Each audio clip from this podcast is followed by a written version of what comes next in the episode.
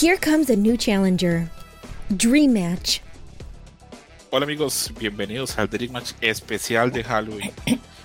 Y este año yo pensé, ¿de qué película o qué producto podemos hablar de que la gente tenga categorizado como de terror o de Halloween y que tenga prestigio? Y bueno, llegué a una sola conclusión, que es este Silent of the Lambs o El Silencio de los Corderos o El Silencio de los Inocentes, como diría el nombre en América Latina, en España propiamente lo cual es una película que cuesta entender por qué alguna gente le pone la, etiqueta de, terror o horror. Pero bueno, vamos a jugar un poquito con eso hoy y no vamos a, discutirlo, nada más vamos a disfrutar de la película que es muy buena más allá de las etiquetas. Y hoy tengo un equipo de investigadores acá bien pesados para investigar qué hace la película tan buena. A la primera que presento es a la dama, eh, que va a ser la Clarice Sterling de la noche. Eh, hola Carolina, ¿cómo estás? Hola César, muy bien, muchas gracias por invitarme. Perfecto, me alegra mucho que estás acá Carolina, no, no, no tengas miedo, acá somos bastante inocentes, espero. Eh, la otra persona que tengo invitado es a alguien que últimamente lo estoy invitando a muchos programas y yo creo que ya no quiere, pero no importa, ahí lo sigo atormentando. Que es a mi amigo Adam, también conocido como el Ninja. ¿Cómo estás, Adam? Muchas gracias de nuevo, César. No, para nada, yo siempre un placer.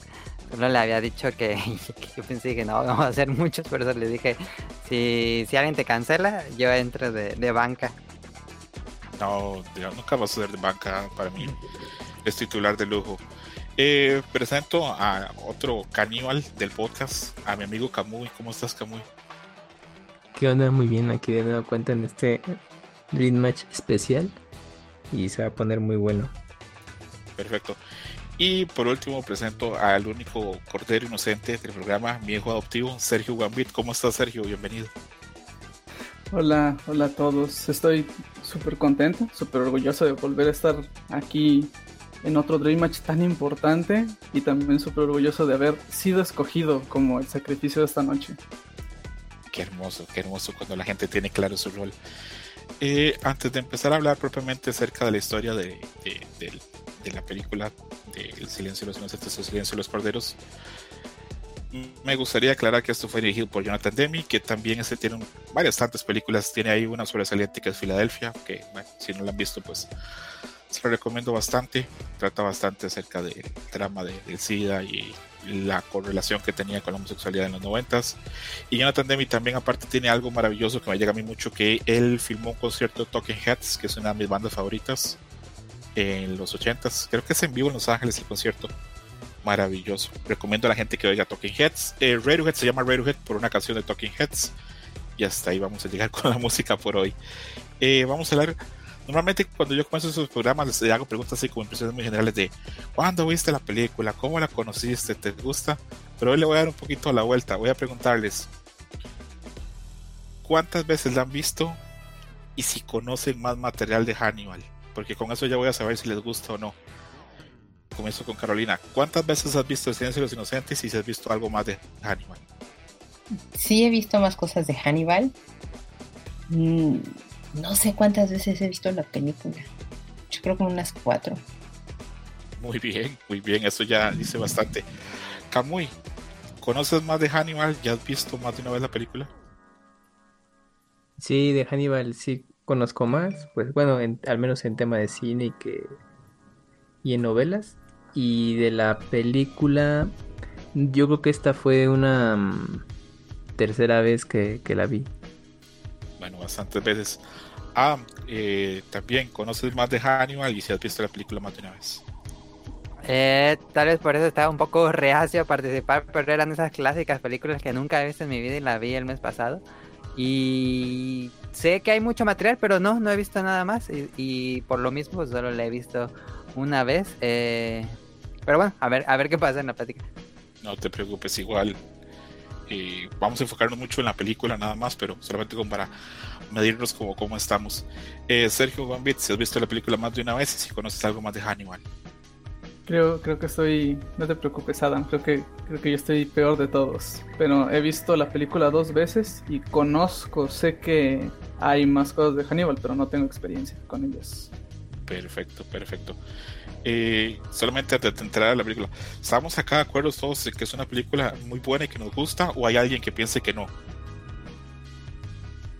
No, sí, sí, es una muy buena película. Sí, es buena ahora que la, que la vi con más atención en esa tercera vista. Ujú. Adam, tú que tuviste chance de verla hasta hace poco, que no la habías visto, ¿te sorprendió o te parece que es justificada la fama?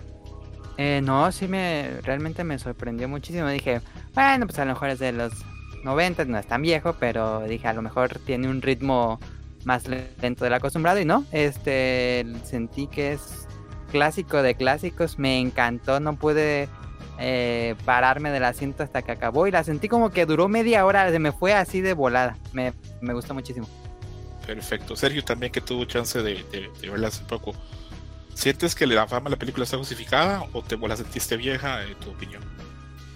Sí, la conozco de, de la cultura popular y más en estas fechas de Halloween y justo escribí al terminar de ver la película por primera vez que me parece completamente ganado el, el lugar que tiene en el panteón de estas películas halloweenescas y de terror.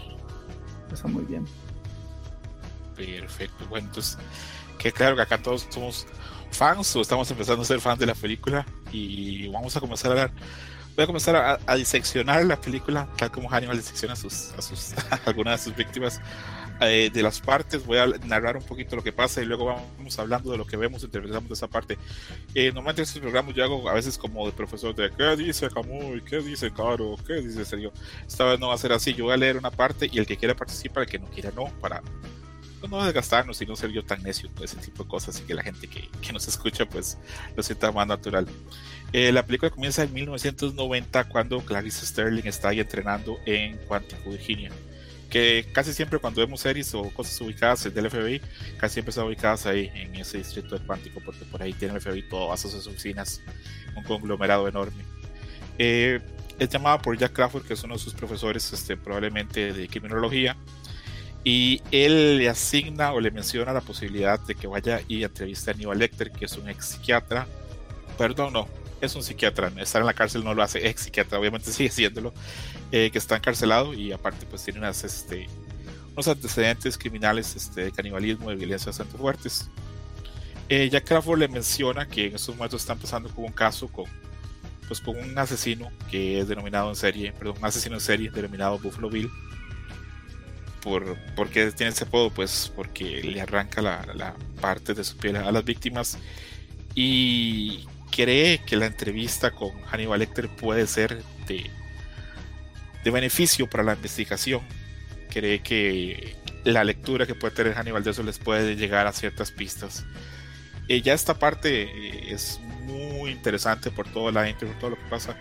Y aparte ahora que yo he visto la película muchas veces eh, me deja claro que es muy interesante que Jack Crawford decía no ir él o no mandar a un agente experimentado, sino mandar a Clarice. Entonces, comenzamos con esta parte. ¿Alguien quiere hablar de esta primera sección de la, de, de la película cuando introducen a Clarice y cuando le dicen qué tiene que hacer?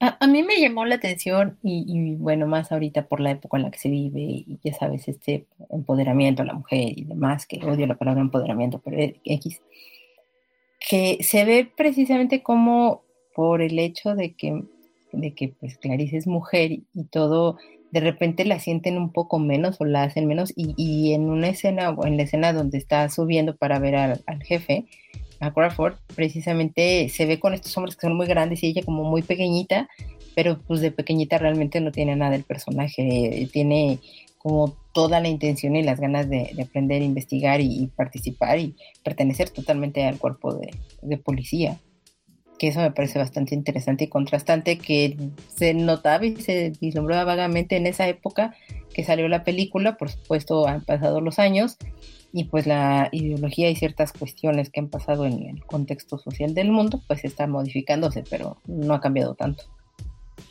Sí, son ya que 32 años de esta película. Uh -huh. 30 años, perdón. 30, no, a ver, son 1991, 31 años. Ok, 31 años de la película y es interesante ver cómo algunas cosas han cambiado, pero otras cosas no.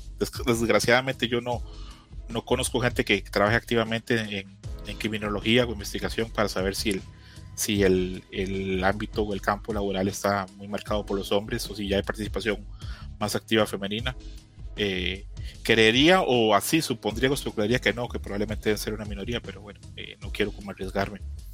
Eh, ¿Algo más que quiera mencionar tal vez Sergio Camuyo de esta parte? O... No, así que yo... Sí Pues, que- Házmele, vas, vas. no, le digo que yo no tengo comentarios. Sigamos, que- sigamos. Eh, Bueno, yo la verdad no, no recordaba que, la película comenzara con todo el tema del entrenamiento de Clarice porque yo la, el primer contacto que tuve con la película fue pues a través de las transmisiones en televisión. Pues porque en ese entonces pues pues, pues cuando podía ir hacia el cine, ¿no? Entonces eh, ya la pasaban en tele y ese fue mi, mi primer contacto con, con la película. Y obviamente no, no, ten- no tenía así oportunidad de poderla ver en su totalidad. Hasta hace poco ya con mucho más atención y yo dije, ay, ¿a poco así empezaba con todo este tema de, del entrenamiento, remarcándote mucho pues la... eh, que predomina, predomina el, el tema masculino en todo este ámbito de investigación policíaca, etcétera. Y, cómo te hacían eh, notar, ¿no? Esa diferencia también de, de estatura de Clarice con todos sus compañeros en, el, en la academia, ¿no? Entonces dije, ay, güey, pues la verdad yo no tenía ubicada esa parte de que te hacían ese, ese énfasis. Yo ya empezaba a verla justamente cuando ya estaba con, con las entrevistas con Hannibal Lecter y obviamente ya todo el tema de, de investigación. Entonces, pues bueno, ahora que la pude volver a ver recientemente y justo esta primera parte, pues sí, pues, para mí era prácticamente pues, nuevo en sí y pues justamente lo que mencionaba Mika, ¿no? Pues con estos tiempos que vivimos, pues a partir de desde ese entonces con la película, pues eh, resaltaban como esa ese diferenciador de género. Sí, esta parte es interesante. A mí me gusta mucho eh, porque es como una especie como epígrafe, marca mucho la, la lectura que se le da a la película. Desde que comienza la música es angustiosa. Eh, Las Ujú. primeras escenas es Clarice corriendo por el bosque y hay un montón de neblina. Ujú. Y ya esto deja claro que Clarice va a pasar por, por, por una parte peligrosa donde las cosas no están claras. Eh, aparte se ve que es un entrenamiento complicado ser este, de- del FBI, tiene que correr, tiene que demostrar muchas cosas. Y sí queda muy claro desde que comienza la película que Clarice est- está nadando contra corriente y tiene que demostrar muchas cosas para que la tomen en serio. Eh, luego, lo que mencionó Mika, esa toma pues, es una toma clásica de la película donde Clarice sube al, al ascensor y hay un montón de hombres con camisas rojas, que aparte, bueno, el rojo es un color muy pesado a nivel de significados, Ujú. y suben el ascensor. Eh, Judy Foster es bajita, mide un metro sesenta, entonces no, creo que no ha sido complicado buscar que se viera pues diminuta comparada con, con nosotros a nivel físico, queda claro conforme avanza la película que en ella este no es como mencionó Mika, no es un personaje pequeño, mucho menos en capacidad, entonces es muy, muy interesante. Yo sí de acá veo o me queda claro que eh, de esa parte o con eso me quedo que Jack Crawford sabe cosas y conoce muy bien a Hannibal Lecter y la elige a ella muy bien. Porque no sé qué tan bien le hubiera ido mandando a otro de estos este, de camisa roja, a otro agente del FBI, a alguien ya graduado también. Eh, no sé qué tan bien habría ido, qué tanto le habría simpatizado, qué tanto habría contactado con Hannibal para obtener la información. Entonces, eh, me, me gusta, me gusta esa parte. Eh, avanzamos en el hospital ya en Baltimore, que hay un hospital para criminales este, con problemas mentales. Eh, ella, este, Clarice va a hacer la entrevista con, con Hannibal Lecter. Conoce al doctor Frederick Shilton, que es bastante desagradable desde el inicio. Al principio quiere como que flirtear o ligar como con Clarice y pues cae bastante mal porque se nota leguas que ella no está buscando para nada eso. Incluso siente, se siente como que él es un poquito condescendiente. Eh, luego pues ya este, a Clarice la, la introducen o lo dejan entrar este, hacia la donde está este, capturado, donde tienen este, a Hannibal Lecter, que es una escena bastante interesante, ahorita hablamos de eso. Ella pues conversa con, con Hannibal Lecter, no logra grandes avances cuando ya intenta pues este, salir y ver que no obtuvo como gran información. El prisionero que es la parte de Hannibal Lecter eh, se está masturbando y donde ella sale le lanza este semen y le golpea en la cara. El Lecter ve eso, eh, le produce furia y aparte este, se encuentra muy indignado. Ahí como que arranca un poquito tal vez como empatía o conecta como con ella y le da una pista, le dice que busque información de un antiguo paciente. Ahí le da este, el nombre que luego termina siendo un anagrama, pero bueno, ahí este, lo menciona. Luego eh, ella investiga, eh, llega a una parte donde hay una bodega, ahí descubre este, un donde encuentra una cabeza que está cercenada. Regresa con Lecter y logra pues establecer este un tipo como de trato donde él le va a permitir ayudarle, pero él desea mucho pues que lo cambien de institución porque la situación actualmente pues la lleva este Frederick Chilton y por eso un personaje detestable y se ve que no se lleva nada bien con Hannibal. Y pues es la condición que él quisiese o que anhela como para poder este salir de esto. Después de eso, otra vez Clarice es llevada a un pueblo donde tiene otra escena también donde se ve con otros hombres, donde llega a, a una vela. En esa vela este, también tiene ahí una experiencia. Ahorita comentamos un poquito más de eso, donde va la persona muerta y hace una relación con su pasado. Y cuando hacen la autopsia, podríamos decir, o una disección de la persona muerta, le encuentran una polilla en la garganta, eh, la cual es este, pues una especie especial de polilla o de mariposa. Entonces, bueno, de toda esta sección donde Clarice va y conoce a Hannibal, habla, le pasa esto del semen y todo lo demás, esta la relación con Chilton, los viajes de Thierry, el control de la cabeza. ¿Opiniones de, de todo este fragmento?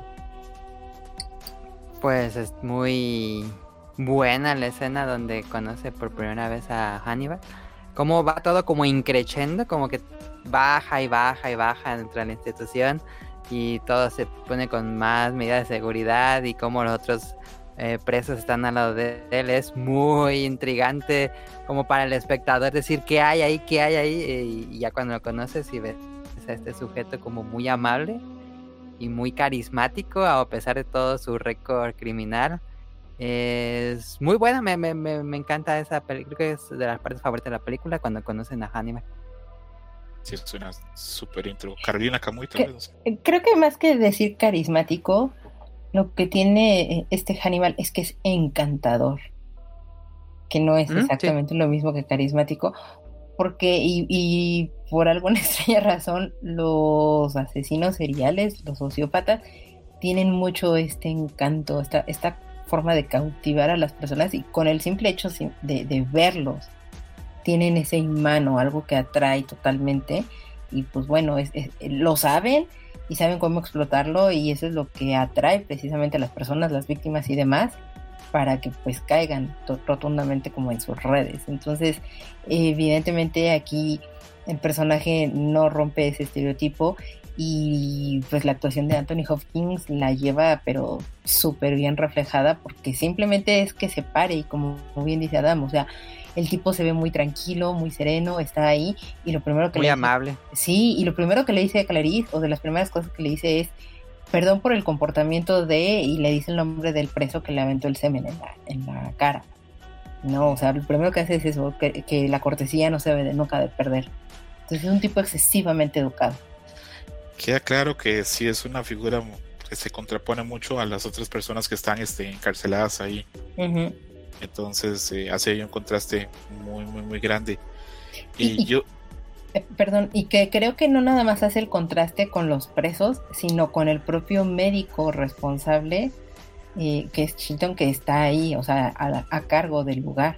Y que asumo o, yo infiero totalmente que esa es una de las razones por las cuales Lecter no, le, no lo quiere y por eso se quiere cambiar de ahí. Sí, aparte, podemos eh, dejar entrever o podemos especular que probablemente Chilton ha intentado avanzar o, hacer cosas con Hannibal Lecter y ha encontrado un rechazo enorme y un desprecio, porque este Hannibal Lecter siente desprecio por Chilton y probablemente por ahí venga como un poquito como el rencor, pero yo sí quiero mencionar un par de cosas. Primero que nada, que acá vemos que Jack Crawford hace bien enviar a Caris, porque de cierta forma sí la encuentra estimulante en algunas cosas Hannibal. No sé si puede ser este química o teoría de género, que simplemente por ser una mujer le llama más la atención, por ser una mujer joven, por ser una mujer atractiva, o por X o por Y, pero le llama más la atención. Y si logra pues establecer un poquito como relación y logra tener algo de información que difícilmente no hubiera obtenido tal vez otro agente. Luego, acá se deja o se retrata clarísimo que Hannibal es una persona súper inteligente, que con muy poco hace todo un retrato de Clarice. Con solo ver el acento distingue que es de West Virginia que es uno de los estados pues más rurales y más white trash de la Unión Americana. Entonces ahí rapidito pues logra este dibujar eh, de dónde es, cómo es. Y, Muy como Sherlock Holmes.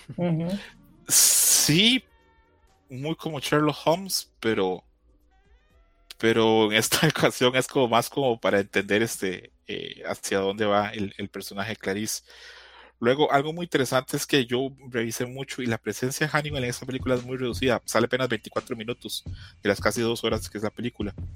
Y en casi todas sus tomas no pestañea. Me recuerda mucho cuando aparecen esos animales, esos depredadores como, como el tigre o ese tipo de cosas que cuando ven una presa no pestañean.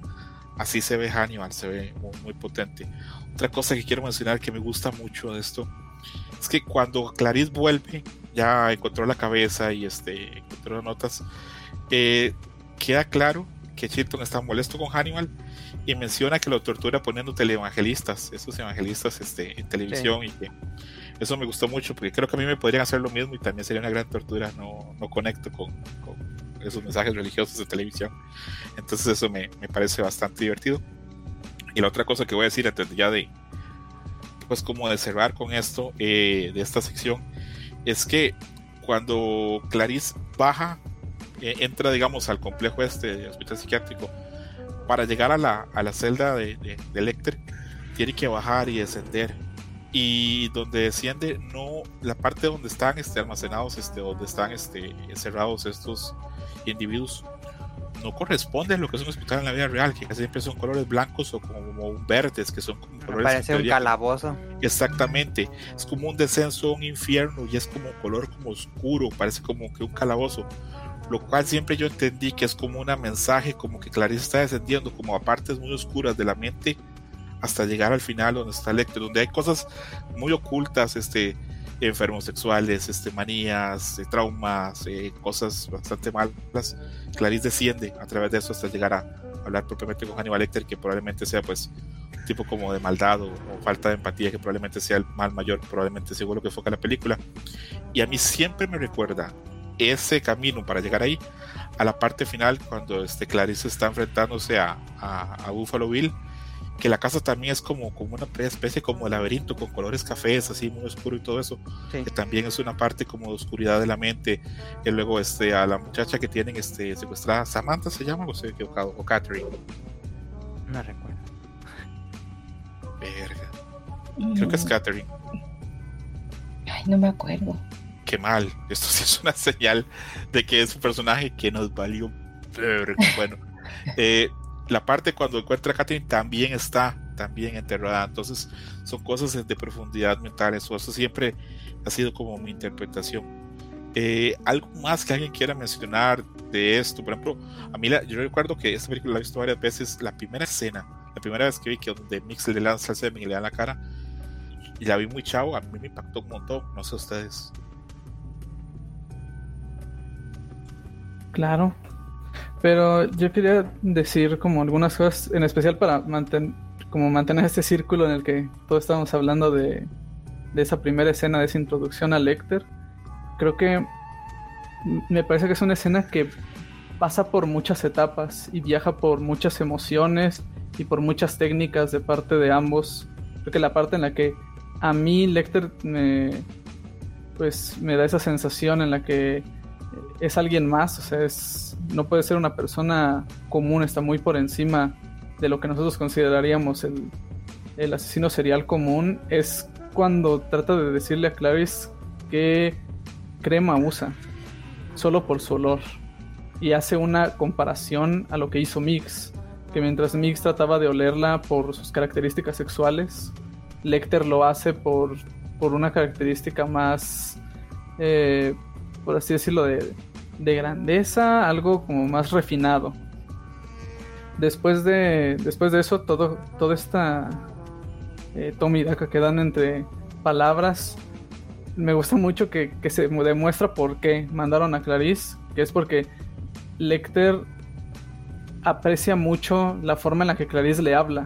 Creo que para Lecter lo primero que es interesante de Clarice puede ser eh, su figura, que, que, ya sea una mujer, pero también el hecho de que sea inexperta, porque ella no habla como los demás agentes del FBI, e ella le habla con sinceridad. Ella trata de acercarse a él primero, aún tal vez consciente o inconscientemente, y él le dice que aprecia su cordialidad y le aprecia que sea receptiva a la cordialidad misma que le da Lecter. Y creo que como esa, esa característica después es la que va, digamos, a, ser más razonada y es la que se va a llevar a lo largo de toda la película.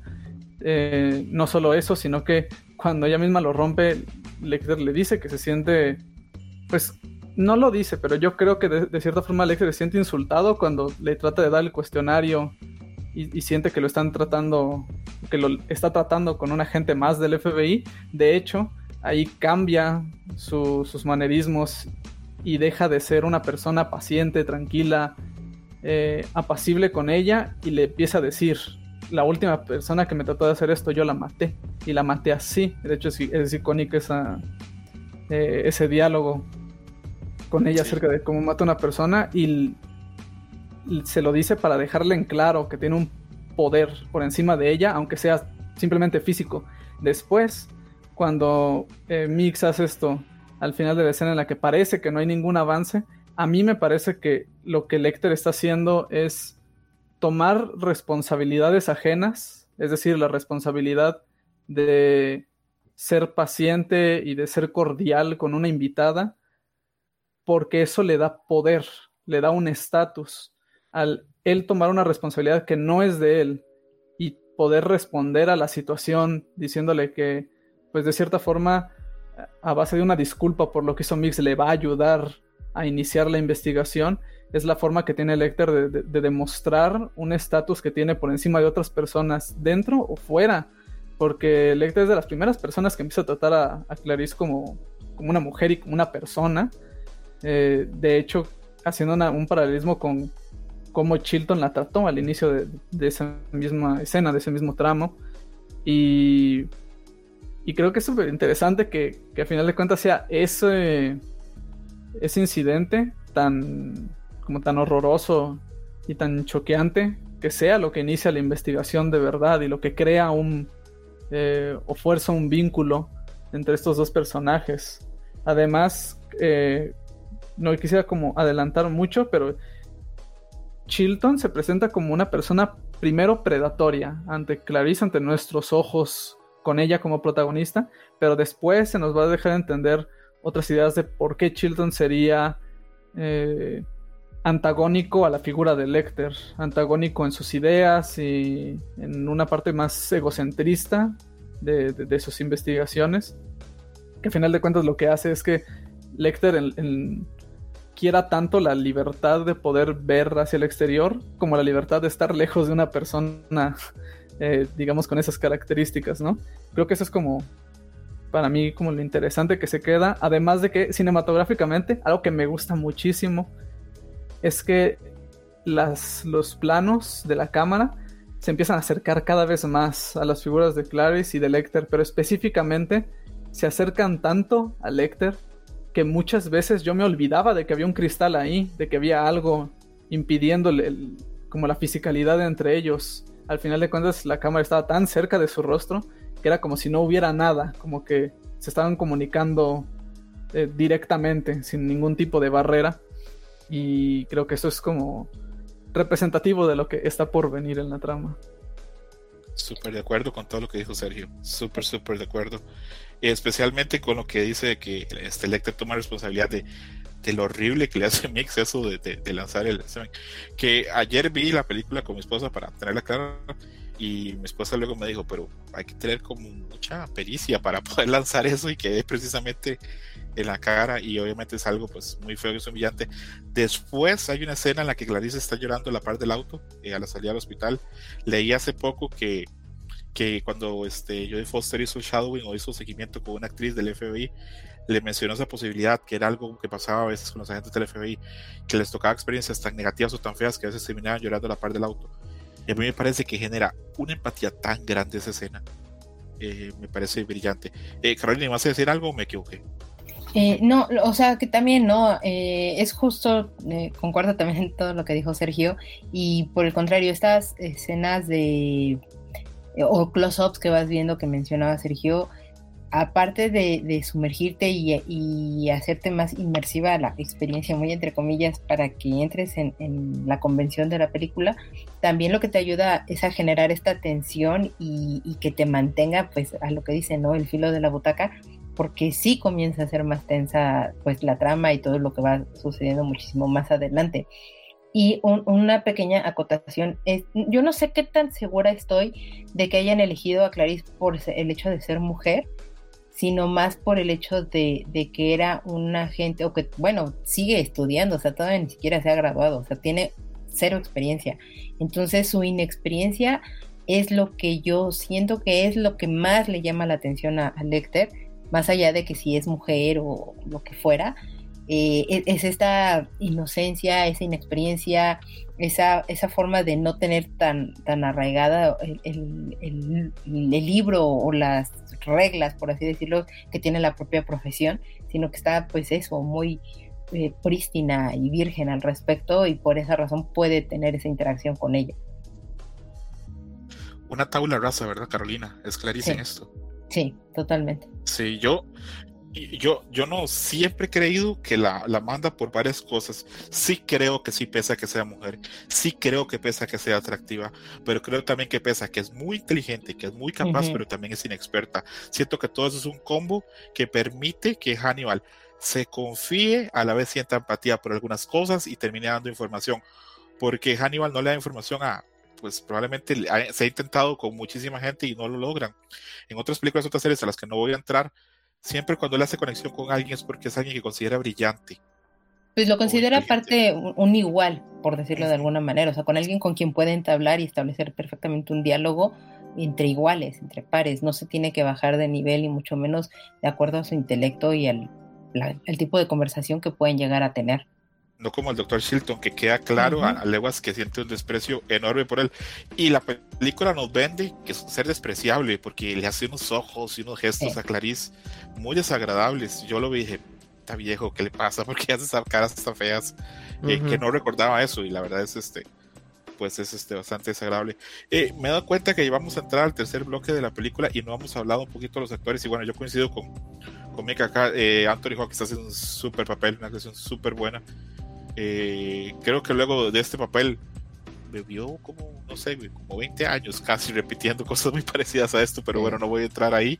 Simplemente voy a decir que acá lo hace muy bien, que acá estaba muy bien. Judy Foster para mí está enorme. Pensar que Monchis no está en este programa porque dijo que no le gustaba como actuaba Judy Foster.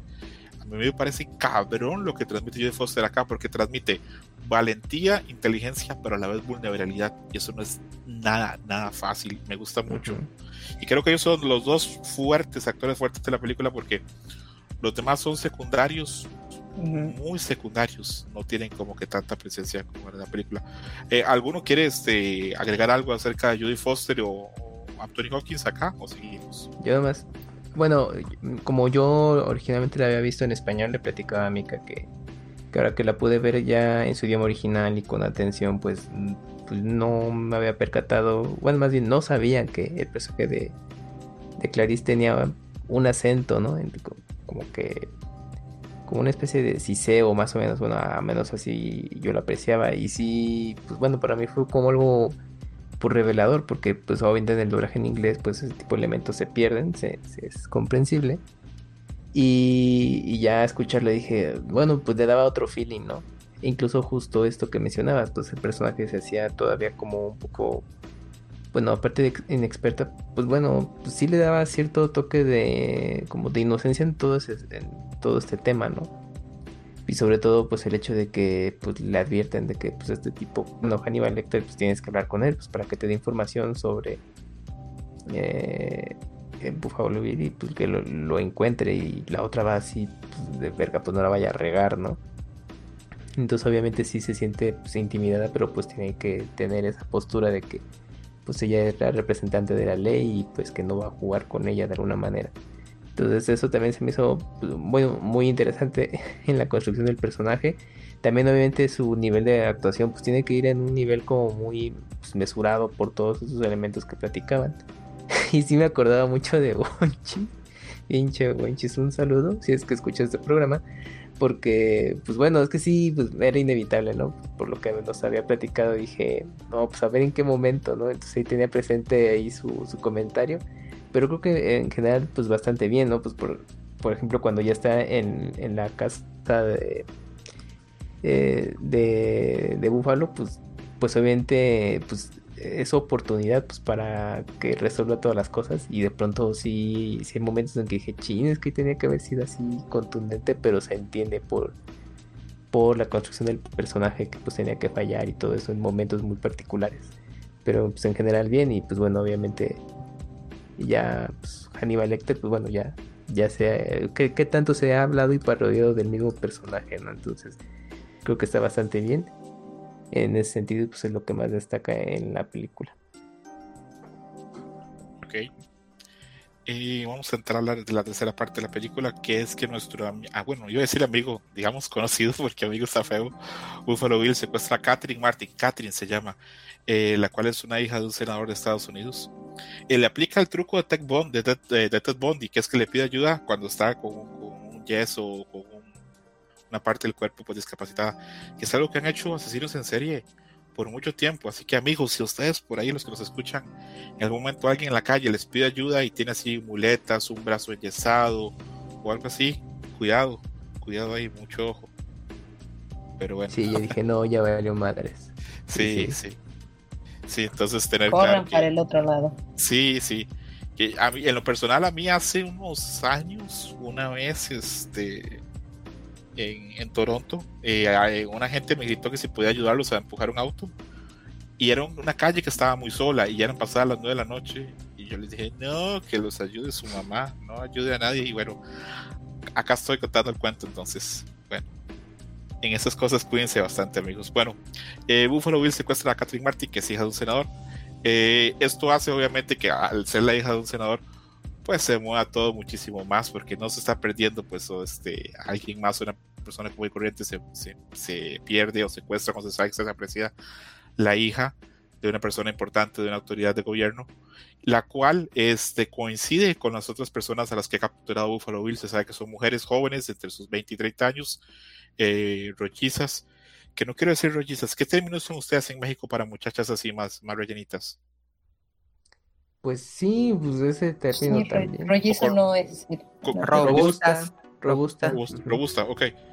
Pero yo, yo no sé si son robustas. Bueno, me voy a quedar con, con, con, rollizos, ok, pero. Sí, yo también diría rollizo, porque robusto creo que es un poco más agresivo. Sí, tal vez, sí. Y sí, y no son muchachas propiamente eh, con sobrepeso, sino que su contextura es un poquito más gruesa que, que la Bueno, y, ahorita recuerdo, el término no sé si políticamente correcto, pero que se ha utilizado mucho y algunas marcas lo usan, es curvis. Sí, al día de hoy le dicen detalles curvy y todo eso para referirse a personas de esas características. Creo que yo me voy a quedar con rollizo curvy. Sí, sí, yo también me quedo con rollizo. No, no, no conecto tanto, pero bueno, entonces este, ella coincide con ese, con ese patrón. Crawford autoriza a que Clarice Sterling hable con Hannibal Lecter le ofrece que si le da información que lleve al, pues, a la aparición de, Catherine y a la captura de Buffalo Bill, eh, lo van a trasladar a otro hospital psiquiátrico con otras condiciones, con otro jefe, y donde va a tener chance o la posibilidad de tener vista, de tener este, ver hacia otras partes, y también le ofrecen que una vez al año va a poder caminar por la playa, este, obviamente pues vigilado por un equipo de SWAT, pero pero es una posibilidad que me imagino que una persona que está encerrado en cadena perpetua, así casi como en un sótano, debe encontrar fascinante.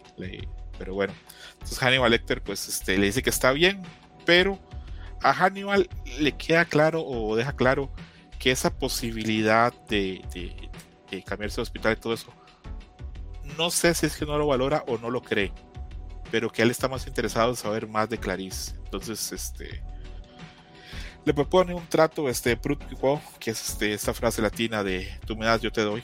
Y ahí este, le, le, pregunta varias cosas acerca de qué es lo peor que le ha pasado. Y ahí este Clarice le cuenta que su padre era este, un marshal de, un pueblito en West Virginia que fue asesinado en un asalto. Eh, le pregunta acerca de, un par de cosas más y, y bueno, Clarice cede Finalmente ahí Shilton está grabando la, la, información y se aprovecha de eso para ofrecerle otro trato totalmente distinto a Hannibal y con unas condiciones distintas. Este Shilton es bastante más político lo que parece y contacta probablemente directamente con el equipo, con los asesores o administrativos de la senadora y ahí logra ofrecer otras cosas. Eh, Clarissa ahí obtiene pues cierta información. Y no quería mencionarlo, pero hay alguna gente que encuentra, y eso está interesante, que hay antiamericanismo en esta, en esta película. Eh, porque, por ejemplo, cuando encuentran el auto donde está la cabeza cercenada, está tapado con una bandera de Estados Unidos. Y aparte de eso, en la casa de Buffalo Bill encuentran algunos símbolos nacionalistas, pero lo menciono solamente por si alguien está interesado en eso, pero yo no estoy tan interesado en ese aspecto. Luego, eh, Lecter acepta el trato que, que hizo con Shilton, lo hacen volar, lo llevan hasta Memphis. Ahí conoce a, la senadora Martin, tiene una escena interesante, con unos diálogos interesantes que creo que ahorita vamos a pues a, a, destripar. Y finalmente le da información acerca de Buffalo Bill.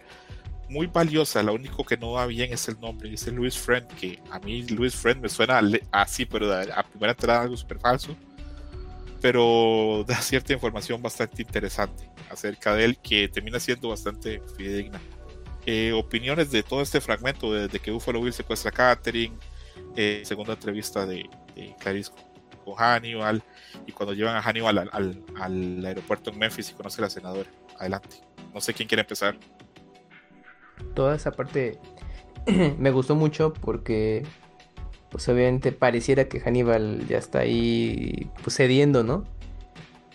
Ante pues bueno las propuestas que estaba que le estaba dando Clarice porque en, ese momento dije ay a poco sí habían llegado como a ese entendimiento no ya obviamente va avanzando la trama y pues resulta que no, que todo pues, era un engaño y pues dije, verde, pues ya, ya se armó ahí, ¿no? Y obviamente pues ya por parte de, la senadora pues este ya tuvo esa entrevista, bueno, le, sí le ofreció otro tipo de, de oferta a final de cuentas, pero pues sí, toda la información que les dio pues no, pues no era la correcta y pues todo e-, ese momento en el que está ahí encerrado, pues que les va a buscarlo, pues para que le suelte pues, la verdadera información de cómo está todo este asunto. Pero pues a final de cuentas, pues eh, Hannibal todavía mantenía ahí, eh, pues el hecho de que ella investigara, ¿no? Entonces, pues esa parte estuvo interesante y lo que detonó, pues ya esa visita de que es cuando escapa de su encierro y como ya luego termina esa parte y manejan ese paralelismo de que según ya encontraron a Buffalo Bill y todo, y pues Clarice va en otro punto y pues la policía en otro. Saludos allá a tu perro también, se ve que él goza de, buena salud. Eh, no sé si no sé si, si, si, si Carolina o Adam o Sergio quieren hablar un poquito más o sigo avanzando con la película. Eh, no, bueno, yo digo que sigan, sigan, sigan. Ok. Solamente voy a. Perdón, Sergio, ¿decías algo? Es que yo decía decir eh, un par de cosas, porque justo es, como. Eh, antes de llegar como una parte interesante, de la película, les quería decir que ahorita que hablan sobre antiamericanismo, que por muy, eh, digamos, aledaño o no tan importante y tan relevante para la trama, que yo también comparto esa esa vista. Algo que me parece interesante es que viendo por ahí, creo que la canción que canta Catherine, que tiene en su carro cuando sin saber está siendo observada por Buffalo Bill, es una de Tom Petty, eh, que, que habla sobre ser una chica americana. Creo que recuerdo haber escuchado parte de la letra o entender a Catherine cantando la letra y pensar en esta idea de, de tal vez un, un patrón que haya tenido Bill eh, de manera inconsciente, ¿no? Haberse topado con una chica que escuche claramente esta clase de música y que sea un mensaje a través de la película. También pensar que Bill y algunas veces en esta segunda entrevista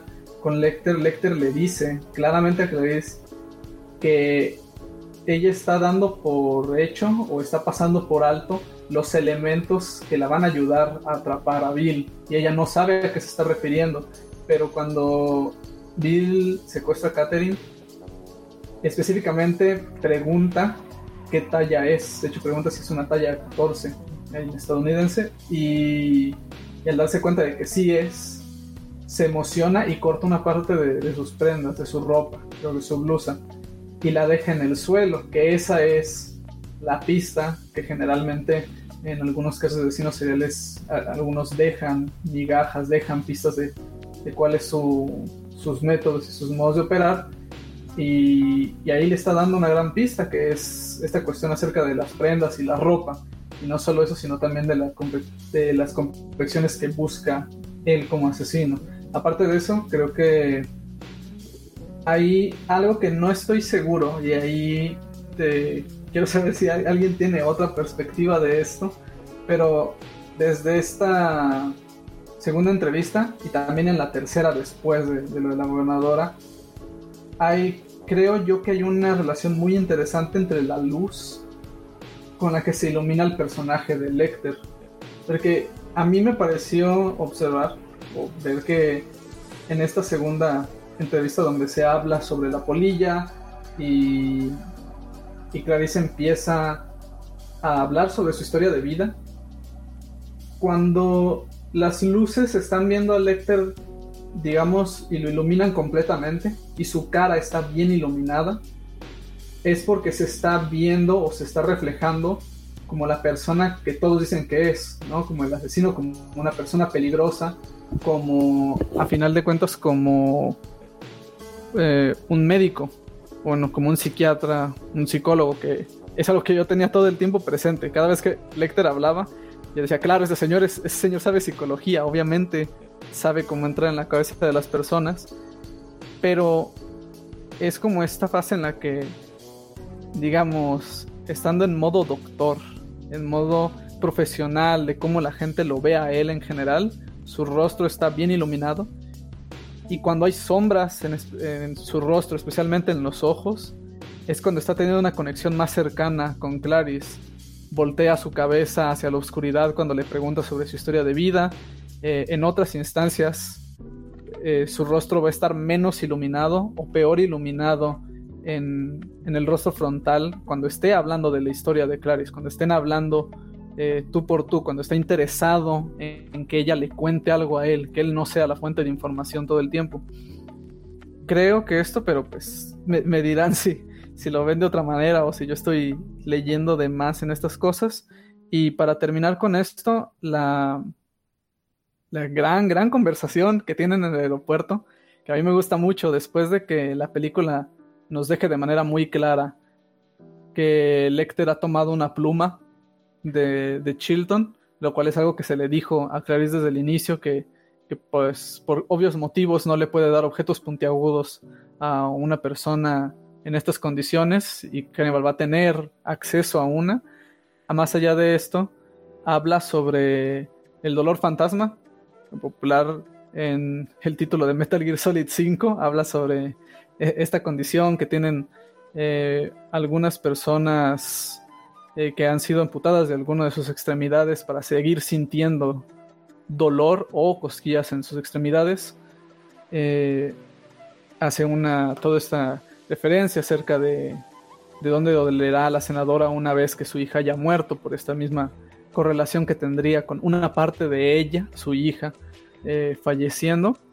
Y, y de todo esto que es Lecter demostrando que él tiene el poder a través de la información, es decir, que él puede tener las condiciones que él quiera porque él es el que controla la situación, él es el que tiene las respuestas a, a lo que ellos buscan. Él le dice algo que para mucha gente creo es muy críptico, que es que le dice a la senadora que le encanta su traje.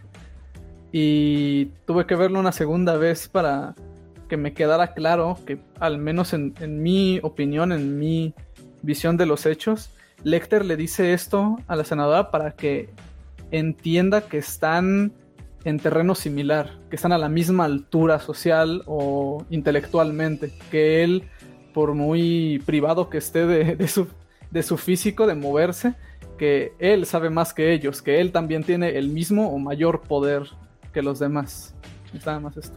Sergio, estoy muy de acuerdo con casi todo lo que dijiste, menos con lo del vestido, porque yo siempre he sentido que cuando él le dice a ella, me encanta su traje, es una pista súper retorcida de que él sabe que la hija de ella va a terminar siendo parte Ajá, del traje, sí. Mm, del Yo traje de, de- Sí, yo de. Buffalo Bill. sí. Sí, y si me haces, eso deja claro, deja claro que, bueno, y lo, también con el diálogo, que Hannibal es muy inteligente, pero es un sádico de mierda, porque se lo dice sabiendo que luego eso va a provocar un dolor increíble. Y aparte de lo que le menciona eso, de que cuando ella fallezca, que se le va a doler, pues los pechos, o no sé, las ubres o el pezón, porque ahí tenía día contacto con la hija y que ya no va a estar, que va a fallecer, es súper, súper, súper malvado. Y al final, eh, él sabe que de esta oportunidad, que de este trato, difícilmente va a obtener una- un beneficio o una mejora tal vez en su condición carcelaria, pero él sí toma la oportunidad y se genera acá los vacíos o las oportunidades como para escapar. Con las otras cosas que dijiste, Sergio, estoy súper de acuerdo. Con lo de la luz en la cara de Hannibal, súper de acuerdo. Con la canción de Tom Petty de eh, American Girl, pues sí, porque al final de cuentas Buffalo Bill lo que quiere hacer es eso también, es una chica americana, entonces tiene todo el sentido del mundo la canción. Y con lo demás este que mencionaste, eh, también súper de acuerdo que Hannibal, eh, a pesar de que está encarcelado, el conocimiento que tiene y cómo manipula la información y cómo manipula la gente con ello, pues lo hace una figura muy interesante. De hecho, hoy no es el día para hablar de otras películas de, de Hannibal y eso, pero las grandes películas de Hannibal este, casi siempre son cuando Hannibal este, sale menos o no es protagonista, cuando solamente es una figura que está un poquito al lado manejando la información, como en Dragón Rojo o como en esta. En las otras, en las que es más protagonista, y ya es más el vehículo de la historia, eh, en lo personal creo que no son tan buenas. Y en lo personal y en la mayoría de la gente también, este, esto no, no estoy descubriendo el agua tibia, este, cualquiera puede meterse a Metacritic y ver que las películas en las que Hannibal es más presente tienen menos calificación a través de la crítica que en las que están nada más ahí como que al lado. Pero eh, volviendo con lo del vestido, con lo que le dice, me gusta su traje, yo siempre sentí que era así como que un detalle bien siniestro del, del cabrón, bien sádico. Eh, voy a hacer... Perdón, Es-. Perdón, es, es que al final del día, o sea, recuerda, yo dije es cautivador, pero es maquiavélico.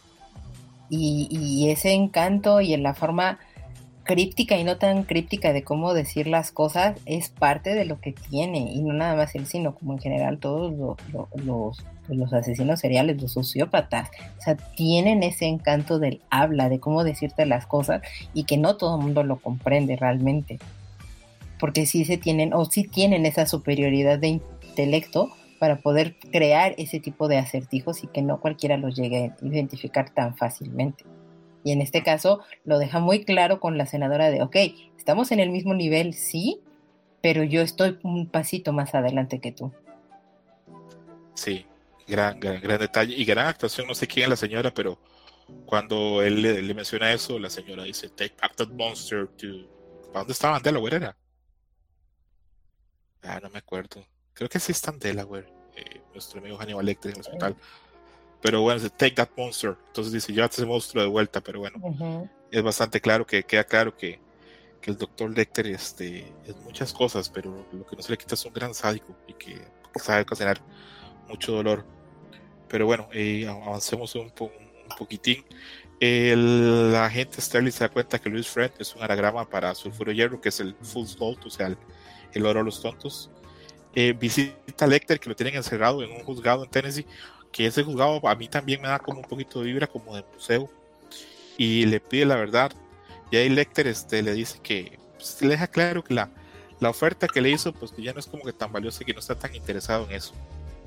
Eh, entonces él lo que le pide es que le cuente qué pasó después de que murió su papá, este, y qué pasó con ella, porque la mamá había muerto muy joven, entonces cuenta que ella se la, la llevaron a vivir a Montana, que en el tiempo que vivió Montana pues tuvo una, una experiencia traumática que fue que una noche se levantó, eh, fue a una granja, huyó a los corderos este, donde están balando o, o llorando, haciéndose ruido, porque los están sacrificando, porque eso es lo normal que pasa con estos animales de ese tipo.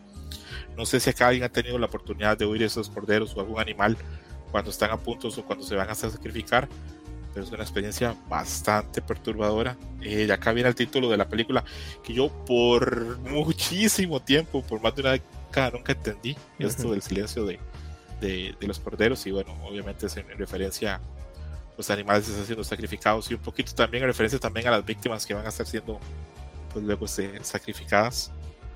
Eh, después de eso, este Lecter este, especula y logra pues este llegar al punto que ahí se, se da cuenta que es este sabemos que es brillante, pero que acá, este, en cuestión de haber, con, visto, haber visto a Clarice tres veces, ya llega al punto así exacto de su trauma, que es este que probablemente ella busca salvar a la gente ese tipo de experiencias, como para calmar esa ansia o ese peso o ese trauma de, de oír los corderos llorando, que luego al final de la película se lo pregunto, pero luego ya vamos a llegar a eso.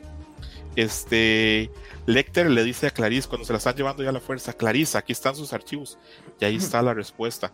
A Clarice pues no, no se le ocurre que Lecter ya tuvo acceso pues tal vez a un lápiz o algo y ya pudo pues hacer este ahí este poner sus notas. Es acá donde vemos que ya Lecter hizo una foto, hizo un retrato con Clarice con un cordero, ¿verdad que sí? Sí. Sí, que bueno, acá se ve que, que Hannibal este es como un hombre del renacimiento, le gusta la música, el dibujo y, todo lo que es artístico. Eh, Lecter le devuelve los, este, los, los archivos. Eh, se da finalmente la escena famosísima en la que Lecter este, logra pues engañar a los policías y asesinarlos, hacer toda la monta que hace del asesinato de uno, utilizar a este muy brillantemente, pero ahorita voy a mencionar eso, muy brillantemente logra escapar y establecer este, eh, una forma como de escapar. Y bueno, eso sería como que el cierre como de, este fragmento. Antes de darle paso a ustedes, solo quiero decir una cosa, después voy a volver a hablar, pero solo quiero dejar una cosa, que es que siempre que me recuerdo cuando suben los policías hasta el piso donde está Hannibal Lecter y entran y encuentran a uno de los este, guardas que está asesinado y está degollado y está así como pues lo, acaban de, lo empotran o lo suben o lo amarran este, a, la, jaula, siempre me pareció como una apuesta como de un museo de arte contemporáneo. Siempre me pareció algo muy artístico la forma en que lo ponen, pero bueno, es que yo estoy un poquito, poquito loco. eh, adelante, opiniones de este fragmento. A mí me pareció igual cuando hace esta como performance con el cadáver del guardia.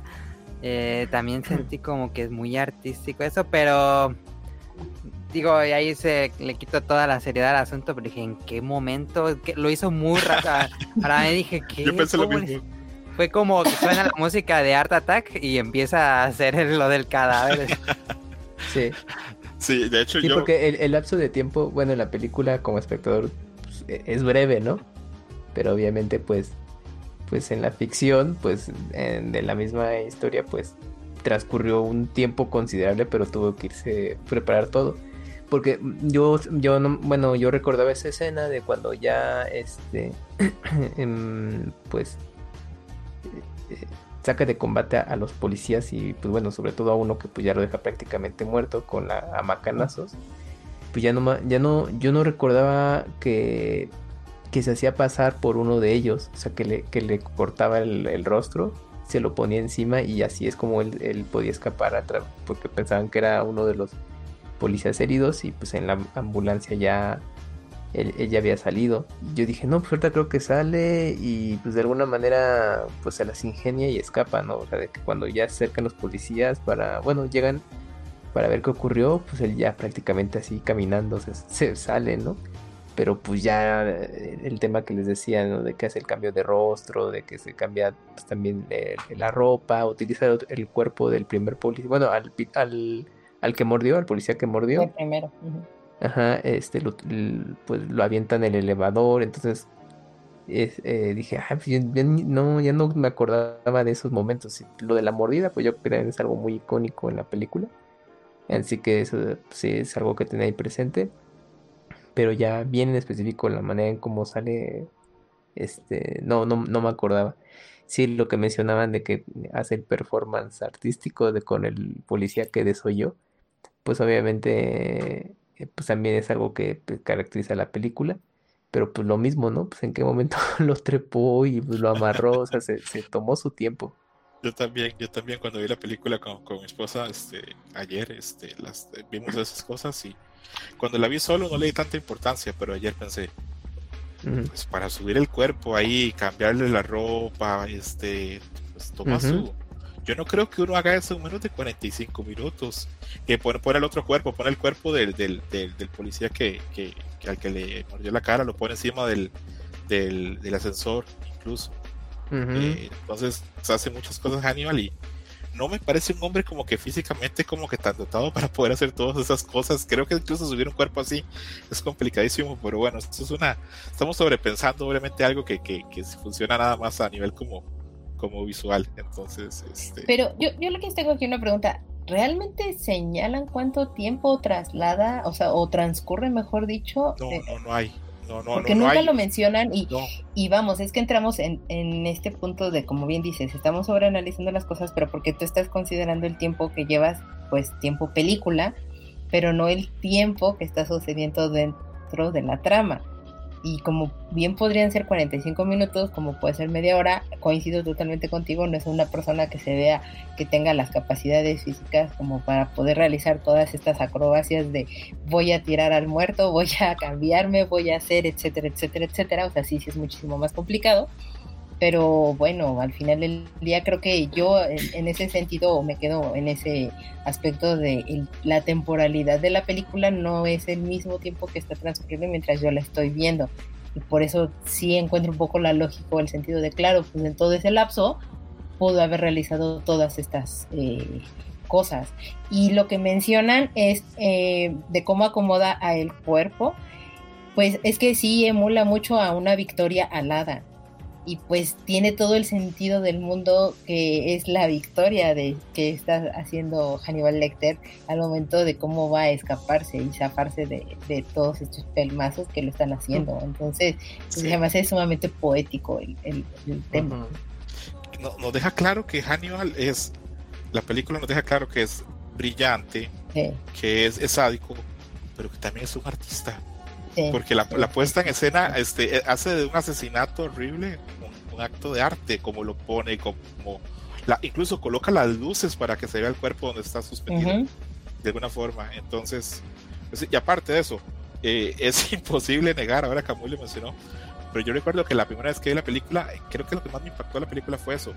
La idea de él de hacerse pasar como una de las personas, como el atacado, para que lo saquen, este, hagan todo por él, lo saquen ahí en la camilla, este, se apresuren a sacarlo, ni se cuestionen de, ay, sigue vivo", y en una parte incluso se convulsiona, el muy cabrón, como para que la gente diga, apúrense porque se nos muere. Jorge, Ajá. Entonces, este, hace como que nadie revise nada, que hay una premura, que sáquenlo rápido, hay que tratar de ayudarlo.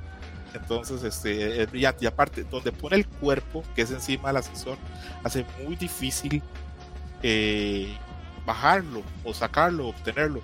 Entonces, de alguna forma, pues sí, Hannibal es muy brillante, porque toda la solución es, es redonda. Eh, Le Ujú. permite escapar, permite que todo, que se, que se den cuenta que él, que él, o sea, que, que él escapó y que hizo eso, que tome mucho tiempo. Eh, sí queda como claro. Después se menciona que, que mató a otra persona, que le robó el pasaporte y que escapó. Eso, pues, este, eh, antes de, en el mundo antes del, del 9-11 era muy factible. Eh, no sé si a alguien le tocó viajar antes del 9-11, pero los aeropuertos no se fijaban mucho en uno. Este, si traía su pasaporte, ah, pase. No había como tantas este, controles como hay ahora. eh, lo creo totalmente eh, factible. ¿Algo más que quieran hablar de esto? ¿A ¿Alguno le impactó lo que cuenta Clarice con los corderos o les valió? Adelante. No, pues también a mí me hizo sentido por el título de la película en inglés, porque ya después, bueno, con el tiempo dije, ah, entonces se llama El silencio de los corderos, ¿no?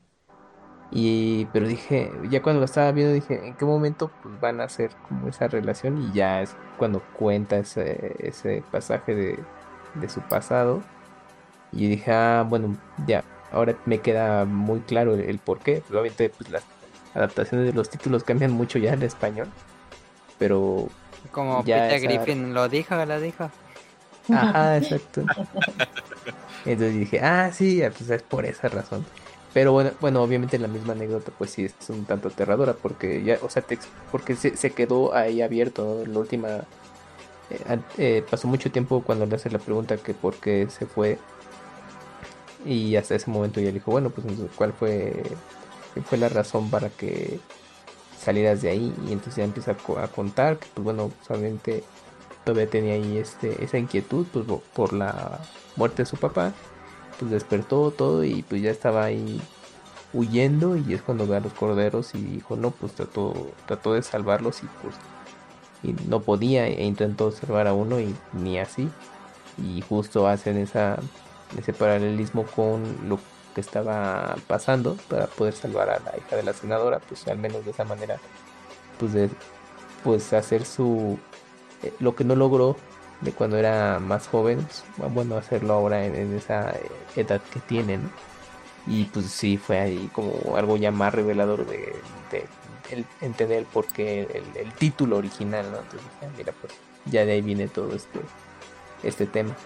Y, que además, o sea, Hannibal es muy, o sea, de nuevo reiteramos, es, es sumamente retorcido y maquiavélico porque él le dice, ¿y qué le sucedió al cordero que tú estabas salvando? O sea, como para todavía echarle limón a la herida y, al, y removerle más el trauma a Clarice, decirle, ah, o sea, eso es lo que te carcome totalmente a las entrañas y que hasta la fecha no lo has podido superar. Y es una de las razones por las cuales tú te estás haciendo agente del FBI. Sí, gran punto, Carolina. Deja claro que le menciona, no puedes salvar ni siquiera a uno. Uh y, y, no estás pudiendo salvar a ni siquiera a uno de las personas que están matando uh a Will. Entonces la idea es, si podemos salvar a uno, si podemos capturarlo, si podemos detenerlo, tal vez ya no sienta o ya no oiga a los este a los corderos, llorar, los corderos llorar de noche. Que repito, pueden buscar en YouTube ya los corderos este, cuando lloran ya hacían esos sonidos suena muy feo, la verdad, acá entre nos suena muy, muy feo. Eh, quiero mencionar algo que tenía que apuntado en mis detalles. Eh, cuando le encuentran la polilla esta en la garganta, que es al final de cuentas termina siendo pues una polilla o mariposa de, del sur de Asia, uh -huh. eh, que ella va a, este, a hablar con unos Ay, se me va el nombre de los especialistas. De los especialistas. Ah, no, con los sí, sí, así. Es, no, es, los de los insectos, ¿no? Sí, sí. Eh, ay Dios, se me va el nombre. Ayer me lo dijeron. Uh. Este, ay, sí a veces creo que tuve COVID porque en estos programas es cuando tengo peor memoria, no me acuerdo de nada. Bueno, esto tiene un nombre, un especialista, este, biólogos especialistas en insectos, que van y lo abren, que hay un biólogo que se nota que ellos tienen una relación de amistad con Clarice o algo por el estilo. Uh -huh. Y el biólogo intenta entomólogo. ligar un poquito, entomólogo, gracias, gracias, abrazo gratis. Eh, eh, uno de ellos este, intenta como que flirtear un poquito con Clarice y es uh -huh. como relativamente como dulce o como torpe para hacerlo y Clarice lo ve y aparte que físicamente no está como muy agraciado porque creo que tiene un poquito de estrabismo. Uh -huh. ¿En México también dicen visco? Sí. sí. Ok, perdón, que no quería decirlo así feo, pero una persona que tiene ahí una discapacidad, una desvalía este, visual. Eh, aparte de eso, de que no está tal vez como físicamente como tan atractivo, Clarice lo ve y le sonríe, pero como que como que deja claro que no, que no le toma como tan en serio. Y eso da pie a pensar de que yo creo que Clarice cuando empieza a tratar con Hannibal Lecter le empieza no a gustar, pero empieza a sentirse estimulada con las, con las conversaciones con Hannibal a nivel intelectual, esta la información que se dan y bueno, eso es un punto de vista muy propio. Eh, a ver, después de esto, este, pues, este, Clarice Starling analiza las, los archivos que, que, le da Lecter, eh, descubre que Buffalo Bill conocía a su primera víctima porque ella le menciona que Buffalo Bill, bueno, le dice Comet, que es este, eh, anhela poseer o, o, codicia algo, este, le, le, dice que, que hay algo que, que uno ve, que, es, que hay algo que, que normalmente uno an, anhela poseer o que quiere, es algo que normalmente uno ve todos los días. Eso luego Clarice lo logra este, hablar o establecer cuando habla con, con, una de las agentes que está también en entrenamiento, que creo que es la única otra muchacha que se ve en el centro de entrenamiento del FBI entonces pues ahí sé que tiene una relación de amistad con Clarice, pero bueno, mencionan eso. Entonces este, se nota que sí, que conocía a la primera víctima que se llamaba Frederica, Frederica Bimmel. Entonces Stalin viaja hasta Ohio, descubre que tanto Bimmel como Buffalo Bill ahí tienen experiencia pues eh, cosiendo. En la casa de Federico nota vestidos sin terminar y ve patrones en esos vestidos que son iguales a los que Buffalo Bill les quita la, a la piel a, a las personas eh, llama a Crawford y le menciona, eh, bueno, eh, ya tengo una idea muy concreta de quién es Buffalo Bill, de cómo se llama y dónde está. Y Crawford le dice que, sí, que está claro. También le menciona que está haciendo un traje con piel humana. Y ya Crawford va de camino, según él, a, a, a detenerlo. Va a una parte de Illinois. va en un, en, una, en un avión, va con un montón de equipo, con un montón de gentes. Y aquí se da una dualidad que me parece maravillosa, que me parece las cosas más geniales, que es que cuando ellos llegan encuentran la casa vacía y en cambio Clarice, buscando más pistas, terminando con el asesino. Eh, logra dar con, con, un hombre que se llama James Gump. Eh, después de eso, este, pues están las notas de Lecter que le dice que es un hombre que se considera transexual, pero que no es transexual, que ha intentado optar por la operación de cambio de sexo, pero que no lo logra. Eh, queda claro también este, que este sujeto Buffalo Bill lo que desea hacer es un cambio, como la polilla, pasar de ser algo a florecer, obviamente, pues hacer ese cambio. Probablemente él crea que lo va a lograr con ese vestido que está haciendo de mujer con, con piezas este, de, de, carne. Y bueno, hasta ahí lo voy a dejar porque luego en otra parte es ya cuando Clarice está en la casa con, con Buffalo Bill. Quiero ver ustedes qué les parece esta parte, la parte de este, los detalles, porque por ejemplo, este, vi que en la, que en la casa de, de, de Frederica, en el papel tapiz así, hay este y algunas mariposas. Entonces, toda esa parte hay un montón de detalles. ¿Algo que quiera mencionar de esta parte? Ahí Sergio había levantado la mano hace ratito. Perdón, Sergio, adelante. es que me había quedado como con cosas con cosas que decir de la parte anterior, pero me daba pena. Adelante, adelante, adelante, Sergio, adelante, no te, no te preocupes. Eh, uno era que desde el inicio en, en esta nueva sección, eh, con digamos este último impresionamiento que vemos de Lecter, que para mí es, es, una de mis partes favoritas, si no mi parte favorita de la película. Uno es que primero se ve, ahora sí, el, el, motivo principal por el cual Lecter es tan antagónico a Chilton, que es porque Chilton ante la prensa trata de decir que la investigación es, es suya, o sea, trata de ser egocéntrico con, con cómo se llevan las investigaciones y con cómo es conocer a la mente maestra que es Lecter. Después, a mí me gusta, pero muchísimo esta escena donde se habla de, los corderos y se revela eh, tanto el título de la película como este pasado eh, de Clarice, porque uno, por la actuación, o sea, creo que no solo se trata de que Anthony Hopkins sea muy buen actor haciendo de, de este hombre despiadado que además es muy inteligente, sino que para que también se venda esa actuación, eh, Jodie Foster también tiene que ser una muy buena actriz en demostrar vulnerabilidad ante este tipo de persona para darle ese estatus. Y creo que Jodie Foster hace un excelente trabajo actuando en esta parte para mostrarse vulnerable como un cordero ante él. De hecho, me parece que es un recuerdo, el recuerdo de los corderos es está tan arraigado en ella, es un trauma tan profundo que no es el que se muestra en la película. Cuando ella habla de, o ella eh, eh, hace reminiscencia a su pasado, siempre es hacia su padre, que es el inicio de todos estos acontecimientos eh, de la niñez. Pero ella no habla y no recuerda en esas escenas en las que se vuelve niña, no recuerda a los corderos. Y creo que es porque Hannibal está haciendo un trabajo tan bueno como doctor en psicología que poco a poco escarba a lo más profundo que tenía ella. También me parece que es interesante esta, eh, esta parte en la que le da su carpeta de investigación a, Clarice y, y, le toca la mano y hace un contacto porque demuestra que, que Lecter está haciendo un contacto físico por primera vez en mucho tiempo, que él está decidiendo crear un contacto con una persona que le parece interesante, si no tal vez eh, la considere o no una persona con potencial eh, para ser una genio, sí como una persona interesante a la cual conocer y con la cual relacionarse él de manera personal.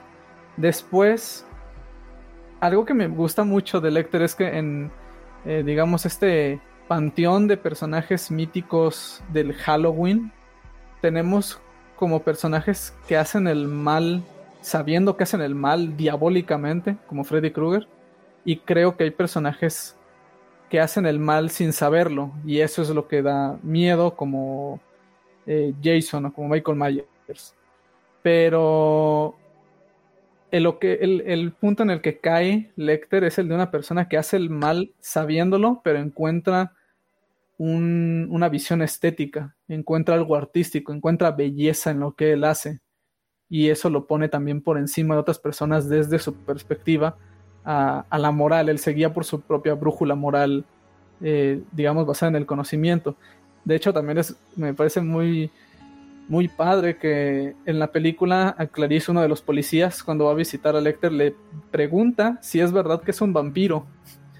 Y a mí me gustó porque lo primero que, que pensé es esta idea en la que en ciertas mitologías, en ciertos escritos, los vampiros llegan a tener el poder no solo de, alimentarse de la sangre de otros, que probablemente se refiere a esto de Lecter, pero también de poder hipnotizar a sus víctimas, que creo que también es una habilidad que se le podría atribuir a Lecter, el hipnotizar a alguien y que, digamos, se sinceren con él y él entrar dentro de su mente eh, a través de, de este método, ¿no? Eso me- a mí me pareció más interesante, aunque creo que es más como la perspectiva que tengo yo a la que se estaba intentando dar, porque el, el vampiro es una figura con muchas máscaras y con muchas caras, dependiendo de quién la escriba.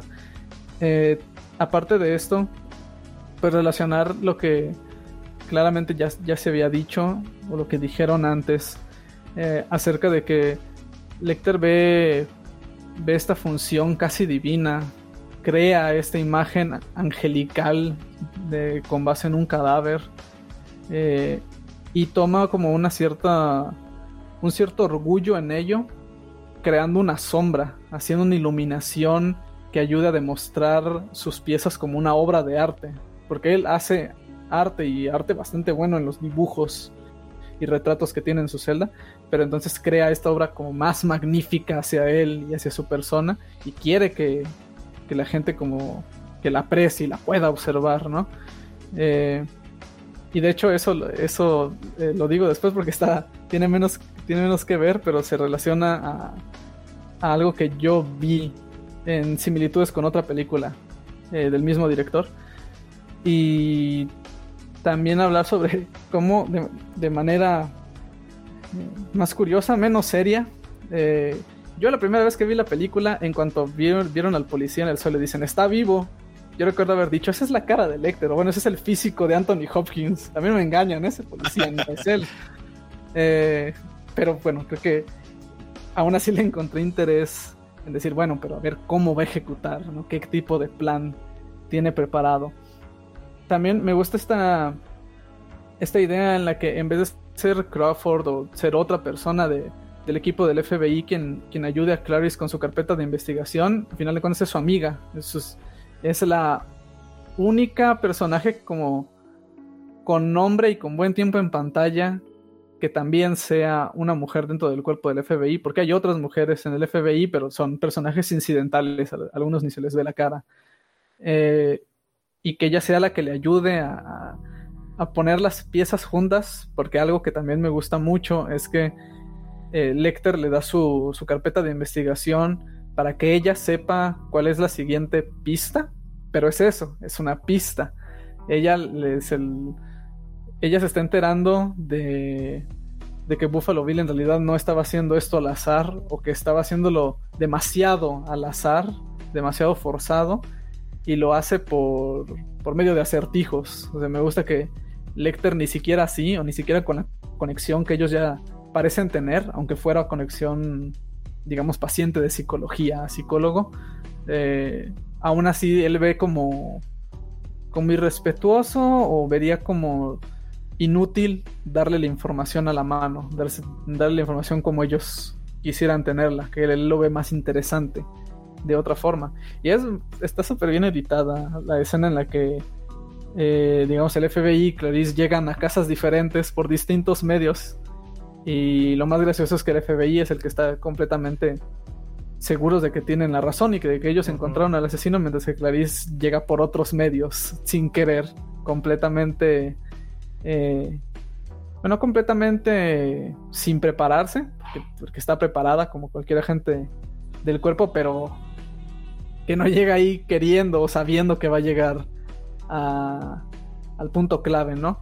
Eh, está muy bien editada la escena para demostrar cómo tocan el timbre y empieza a, a sonar como un timbre y todo este caos debajo, mientras que al mismo tiempo a Buffalo Bill hay como un caos dentro de sí mismo, de su mente, dentro del sótano. Eh, están tomando a su perro como ren y como que es el momento en el que todo está explotando, ¿no? Como momento en el que todo está llegando a su punto más alto, donde es el momento de actuar o morir. Eso es como el, digamos, lo que a mí me resalta de esta escena, como este darme cuenta de que ya llegamos al punto cumbre más rápido de lo que yo creía y, y segmentados de, de lo que es el FBI como tal. Y también, porque no lo hemos mencionado, eh, la actuación de Ted Levine como Buffalo Bill, que me parece una actuación muy rara, porque no entra en ninguno de los dos aspectos de una persona que hace las cosas sin saberlo o una persona que tiene el completo control, pero esa mezcolanza de cruzar ambos puntos, aparte de su voz y su complexión física, lo hacen como como que muy ah, muy akin, muy propio al tipo de personalidad que se le está dando a Buffalo Bill. Me parece súper interesante la elección de actor para ese personaje. Y ya, que es la escena en la que ya llegamos. Bueno, muy contento con la participación de Sergio. Le pido disculpas por tal vez no haber dejado participar antes, pero igual también, otra vez suscribo mucho con las cosas que dijo y sobre todo con esto, que la escena está súper bien editada, de que cuando creemos que va a llegar ahí un equipo como de, casi como a Timothy un equipo especializado a, tomar a Buffalo Bill, pues no, es Clarice la que termina encontrándoselo. Y obviamente genera esa vulnerabilidad de que Clarice es una mujer así pequeñita, menuda, este, y que va a tener que enfrentarse propiamente a Buffalo Bill. Y con el personaje de Buffalo Bill, es un personaje muy interesante, por mucho tiempo fue este objeto de muchas críticas de comunidad de LGBT eh, acerca de, de cómo se presenta y todo eso pero yo después de haber visto la película no me queda nada claro cómo está esto, la identidad de Buffalo Bill, porque hay una parte en la que pasa por la casa y Buffalo Bill tiene así en la, en la puerta unas fotos de él con unas strippers. Ahí, este, las fotos que tendría ahí, este, no sé, un camionero, un mecánico, este, hetero, así con sus strippers, las tiene él ahí puestas en la pared. Entonces yo pienso, pues, a la verga, no me queda nada claro de que, para dónde va o para dónde no va Buffalo Bill en ese aspecto, pero creo que la película no, no entra tanto en eso, a pesar de las tantas críticas que hubo de, grupos LGBT, sobre todo en los Oscars. Este, hubo grupos que mencionaron mucho a Jodie Foster, porque Jodie Foster, hasta donde tengo entendido, este, también pertenece a esa, comunidad y le impresionaban este, con ese tipo de cosas, pero bueno, eso tal vez es salir un poquito de, de, la película, pero sí, este, es una parte bien, bien interesante, que acá también se da la escena esta, la que Catherine le, le quita el perro y la que él se, se nota que no está como muy bien allá. Tiene la parte famosa en la que él se oculta este, los genitales, el pene y los testículos este, entre, ah, en las piernas, ¿verdad? Que es este es una escena que yo recuerdo la primera vez que yo la vi dije, porque yo estaba muy chavo cuando la vi, le dije, a la verga, ¿se puede hacer eso? A ver, y fui corriendo. Y si se puede, no es difícil, bueno, no vamos a entrar en, en tanto detalle, pero que lo sepas, Caro, yo nunca he visto nunca he conocido a un hombre que haya visto esa película que no haya probado hacer eso después de la película. No vamos a entrar en detalles, pero me consta que, todos los que con los que he hablado me comentaron de, ah, sí, yo un día, pero es más, saludo a Gifurama que dicen que por ahí en el círculo de Pixelania hay una foto de él haciendo eso. Eh, bastante famosa. Pero bueno, esperemos en que, no sé, la vida nos impide llegar a, a verla. Eh, algún aporte que quieran dar más acerca de toda esta parte cuando llega acá, perdón, de cuando llega este Sterling, toda la parte del perro, eh, no sé. Yo, yo tengo dos, dos, cosas nada más. La primera, este, fuera totalmente del tema y no tanto es, tengo la imagen mental de, de Gifu que acabas de decir. ok, este, perdón. No te preocupes, pero saludos. Sí, saludos. Y eh, la otra cosa es, eh, fíjate que ahorita que mencionas lo de los carteles que están pegados ahí con, con este... Eh, con, con, este Buffalo Bill, me hace el sentido, porque obviamente es guardar estas apariencias, porque cómo vas a, incluso Lecter lo menciona, ¿no? Que no está como muy correcto el hecho de que quiera transicionar, ¿no? E, este, este hombre a, mujer y por esa razón pone pues la, los capullos de, de las mariposas, pero estas mujeres, como tú dices, es que no le veo, o sea, no, le entiendo, ¿no? Como por qué están ahí todo, pero hace todo el sentido porque pues son sus aspiracionales, o sea, necesita tener modelos a seguir y, cosas que quiere retomar, hacer y etcétera. Y, y con este traje, como no, recuerdo quién ustedes lo mencionó, ¿no? que por eso tomaba la piel de las chicas, porque tenía este fetiche con ellas, pero era más en el fetiche de, pues es literal ponerme yo ese traje de, mujer y yo convertirme en una. Entonces es como más ese juego o, hacia donde te tratan de enfocar un poco el personaje sin profundizar totalmente en ello y, supongo para no, no entablar conversaciones que en la, en la época todavía eran bastante escandalosas. Que de por sí lo fueron, ¿no? Pero modelo sigue siendo. Es que ese tema de, de figuras de gays o transexuales como figuras de peligro o figuras este, amenazantes o asesinos en, el cine es un tema muy complicado. Podríamos hablar de Psycho, podríamos hablar de otras películas donde también han aparecido figuras de eso y que hay gente que quiere desligar eso totalmente diciendo no, es algo incidental, las comunidades de estas minorías no tienen por qué tomarse mal. Bueno, es, es problemático porque son minorías que pocas veces se ven representadas y cuando se ven representadas son con algo tan negativo, pues yo sí entiendo un poquito. Entonces, eh, hay de las dos cosas, hay un poquito como, hay un poquito como de las dos cosas. Yo no soy muy partidario como a, cuando las minorías se quejan de cómo las representan, casi siempre tienen razón, amiguitos, casi siempre tienen razón. Se los dice alguien que ha sido minoría eh, étnica en, algún momento, en, algunos lugares donde he estado, eh, minoría religiosa por no, por no tener religión, también me ha tocado ser este, discriminado por eso, por no participar en, religiosos. Eh, de género no, porque soy un hetero es bien aburrido, entonces bueno, ahí no, no voy a, a decir, ay, me discriminaron, no, no, no es cierto. Pero este para lo demás este sí he visto eso y me parece bastante negativo la discriminación por las personas sí es, es, un tema y hasta la fecha como bien dices sigue siendo un tema bastante complicado. Pero bueno esperemos y, conforme pase el tiempo deje de ser tan complicado. Sí, yo no creo en eso de discriminar a las personas por, por su identidad o sus preferencias. Creo en discriminar a la gente por las películas y la música que ve. Por eso sí. No, mentira, es broma. Un poquito sí, un poquito sí, pero es broma. No, no lo hago. No es cierto, sí es cierto. No es cierto, pero sí cierto. No es cierto, pero puede ser cierto si quieres, ¿verdad? ¿Es así el meme? algo así, ¿verdad? Pero bueno, eh, ¿algo más o entramos ya en la parte, este, amigos, este, donde ya Sterling llega a la casa de Jack Gordon, también conocido como I. J. que es el nombre verdadero de Buffalo Bill? Yo nomás eh, mencionar, ahora que recordé de, de mis clases, hay una teoría, una noción de sociología que es la identidad como camisas y como pieles. Ahorita no me acuerdo quién, es la persona que lo propuso. Que dice básicamente que tu identidad funciona en dos sentidos o en dos capas, a dos niveles distintos.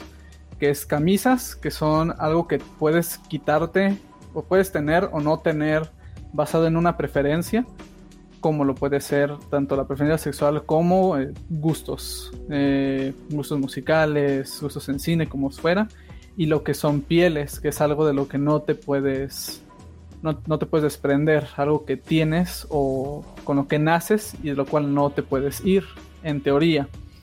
Y me parece muy interesante relacionarlo con, pues al final de cuentas, con cómo Buffalo Bill eh, rompe esta noción entre qué es camisa y qué es piel al utilizar pieles como trajes. Pero, pero pues eso ya es eh, leer en todo este eh, aspecto sociológico y, de identidad sexual que ya se había hablado. Nomás quería mencionar. Buen aporte, buen aporte, Sergio. Sí, es, es interesante ver eso. Y a mí me, me, llama mucho la atención. Siempre cuando vi la película se me hizo brillante eso de, de que, ah, Buffalo Bill lo que quiere es también trascender, quiere dejar de ser así como que oruga y quiere ser mariposa, quiere pasar de ser así un hombre a, a, ser una, una, mujer. Y luego hasta ahí entendí por qué buscaba mujeres más rollizas o más gruesas, porque normalmente la caja torácica de la mujer es más pequeña que la del hombre, entonces para poder hacer un vestido que a él le sirva, tiene que ser mujeres este, con una contextura pues, distinta. Que de hecho, hay muchas teorías que dicen que Buffalo Bill no mata a Clarice, eh, la parte esta, la escena oscura de la que ya vamos a hablar, porque la ve y dice, no, es muy pequeñita, no me sirve. Aunque hay otra gente que dice que cuando entra él se observa mucho el cabello y que le gusta. Pero, pero bueno, eh, vamos a entrar ya a la parte, este, a la parte casi que final. Eh, bueno, Starling llega a la casa de este famoso Jack Gordon, James Bond, eh, buscando información acerca de Federica eh, él le dice que pase, que le dará una tarjeta con cierta información para que él pueda este, ver. Y ya ve que es un personaje muy singular, muy raro. Y ahí ve una polilla volando, que es esta polilla que tiene pues este, esta fotografía, perdón, esta imagen o, mancha que parece una calavera o como una muerte. Ella pues ya sabe obviamente que es él, entonces saca un arma, este, le dice que se detenga, lo persigue hasta un sótano ahí que es como una caverna, que es lo que yo decía al principio del programa, que es como hay un descender a las partes oscuras ahí de la personalidad de la mente, o por lo menos yo lo veo así, eh, ahí en esa habitación oscura, pues este Gom este, usa unos lentes. Antes de eso, ella logra llegar ahí al, al sótano y encuentra donde está Catherine con el perro. Y pasa algo que a mí me sorprende mucho, que Catherine es súper grosera con ella. Este, no sé si como que ayúdeme, no, le grita, bitch, help me, no sé, como perra, ayúdame. Ujú. Y yo, verga, si yo estoy en una situación así, no, no trataría mal a la persona Sí, que llega. sí. Yo le diría, ay, no, ayúdeme, por favor, o algo, pero jamás bitch, así como tan como se lo dice, incluso, pero bueno, es un punto este interesante. Tal vez sobreentendamos que Catherine es este, una persona que ha sido criada en abundancia este, económica y que ve a otras personas con, con desdén. Tal vez estamos inventando leyendo mucho, pero bueno. Eh, después de eso ya este Sterling entra a un cuarto oscuro, donde probablemente es donde tengan pues este, todo el cultivo esto de las de las mariposas y las polillas. Y él la logra ver con esta vista verde que nos recuerda mucho a, a otros juegos que hemos visto de, de, de infiltración. Y bueno ahí este se da pues un breve enfrentamiento que para mucha gente para muchos críticos esta es la peor parte de la película sobre todo porque como se mueve este nuestra amiga Jodie Foster es muy torpe y no parece una gente entrenada eh, agarra el arma con un solo una mano eh, se golpea un poco pero bueno también podemos entender que ella no es una gente totalmente que, que haya terminado y que es como sus primeras experiencias y le toca una experiencia pues fuertísima. Ahí ella termina pues reaccionando rápidamente a cuando Bob está este, jalando el gatillo, ella reacciona rápidamente por el sonido y le dispara y lo, y lo asesina primero. Eh, después de eso hay un corte a una escena ya en la academia del FBI donde ya Crawford la felicita, ella se está graduando. Eh, se da sobre entender que ese vacío paterno probablemente lo ha llenado ya Crawford así en aprobación y en felicitarla y tal vez hasta un poquito Hannibal Lecter, pero bueno, es más, más oscuro. Eh, recibe una llamada de, de, de, de, un aeropuerto, le dice que tiene una llamada, le contesta a Hannibal Lecter y le comenta que, que todo va bien, que no se preocupe, que él no va a ir por ella, que él prefiere que en el mundo siga ella. Y después cuelga porque dice que va a cenar con un viejo amigo y se ve donde está siguiendo pues ahí a Chilton. Que ah, no hay una parte concreta en la película que lo digan, pero yo siempre asumí que eso era Haití. No sé por qué, pero yo siempre asumí que eso era Haití. Pero bueno, eso es tal vez este una perspectiva o algo que yo me inventé. Y bueno, ahí termina pues este la película. ¿Es un final feliz? No sé, es un final triste, no sé. Es un final, es un final, este, el, ciclo de Clarice ahí cierra. Eh, Lecter le dice este, que si ya dejó de huir a los, a los corderos, lo cual nos deja entender que de momento sí, por haber resuelto el caso, pero que tal vez este Clarice ahí va a tener que llevar ese trauma más y va a tener que dedicarse pues, a resolver más casos para poder sobrellevar eso. Pero bueno, eso es lo, lo único que voy a decir este, de, de, esta parte. Después este, volveremos, volveré a ella, pero quiero ver la opinión de la gente que me acompaña. Eh, ¿Qué les parece esa parte final? Tanto la parte de Clarice, este, como descubre a Catherine, el enfrentamiento, la parte de la grabación, el mensaje final de Lecter. Adelante. ¿Ninguno? Ah, bueno, yo, este. me, me encanta. Bueno, no es no lo había notado eso de que dicen los, los críticos que, que, se ve como, como novata, pero esa parte es muy, muy, muy tensa. Desde que le abre la puerta hasta la parte final del disparo. Toda parte es muy, muy, muy, muy, muy tensa. Y sí, eh, tal vez va a sonar raro, pero siento como que ahora los juegos de terror son to casi todos en primera persona. Entonces, eh, uh -huh. ver estas escenas como a oscuras con la pistola y la lámpara. Pues no sé si haya influenciado algo de la industria de videojuegos de terror actuales, pero sí me recordó mucho a Condemned, Resident Evil 7, me, me llegó mucho esa. Y bueno, grandiosa, grandiosa escena. A mí me, me, me puso los pelos de punta porque, pues sí, sabes que el otro tipo, eh, pues está bastante retorcido, entonces no, no, no sabes qué hacer en la oscuridad. Eh, y sí, es, es muy uh, tenso. Ok. Adam, y una pregunta. Bueno, no sé si te pasa a ti, pero yo cuando veo la escena, yo veo la cara de Clarice y veo el miedo en ella, porque Jodie Foster es muy buena actriz. No como dice uh -huh. Monchis. Saludos, Monchis. uh -huh. eh, eh, ella genera una, una cara de, de, susto, incluso de ahí en el, en el, script les puse una fotografía donde ella entra ya con el arma le ves los ojos, es súper expresiva, se ve que está aterrada, que está siendo valiente, pero que está aterrada. Entonces, yo recuerdo ver esa escena y la ahora, cuando la, ahora la veo y digo, ah, ya sé qué va a pasar, Clarice va a matar a Buffalo Bill. Pero la primera vez que la vi, yo estaba como ah", así, que me agarraba fuerte de la silla porque yo pensaba, le puede pasar algo, le puede pasar Ajá, así estaba yo. Yo dije que la van a matar, la van a matar, la van a matar. eh, Carolina, ¿cómo dice Sergio? ¿Algún comentario de toda esta escena? O... A, mí me, agrada ver porque nunca dejas de ver ese temor en, en, Clarice y esa, pues ese rookie, ¿no? Es, el ser tan novata de, de, este caso, que es un caso muy grande, muy importante y que pues ella nunca imaginó verse envuelta y agarrar ella personalmente a, a el malo. Eh, me, llama mucho la atención el comentario que hiciste sobre la chica que está secuestrada en cómo le habla y dices, claro, pues es que esta mujer siempre ha estado acostumbrada a que la traten bien y tener siempre lo que ella quiere y que la gente sea servil. Y pues en una situación de pánico, caos, pues no, no deja de perder esa prepotencia con la que ha sido educada y pues Clarice muy, muy siguiendo las reglas y by the book, como se dice, pues es de, ok, sí, pero no me importa que me insultes, eh, espérate tantito porque primero tengo que agarrar al tipejo este, ¿no? Y ya cuando está en, en la escena eh, con, con, las luces apagadas y que ella pues está en pánico y que, que, pasa tan, tan cerca de él que él le está por rozarle el cabello y demás, eh, pues ahí no sé qué tan creíble ¿no? en algún punto. Y digo, eso ya me di cuenta a, estas alturas de la vida volviendo a ver la película. Y porque si ella ha estado tan entrenada y ha estado trabajando en esto y en poder escuchar los sonidos y va, estar siempre prevenida, eh, ¿por qué no detecta como este pequeño movimiento o roce que tiene tan cerca de ella? Porque le roza casi casi el cabello.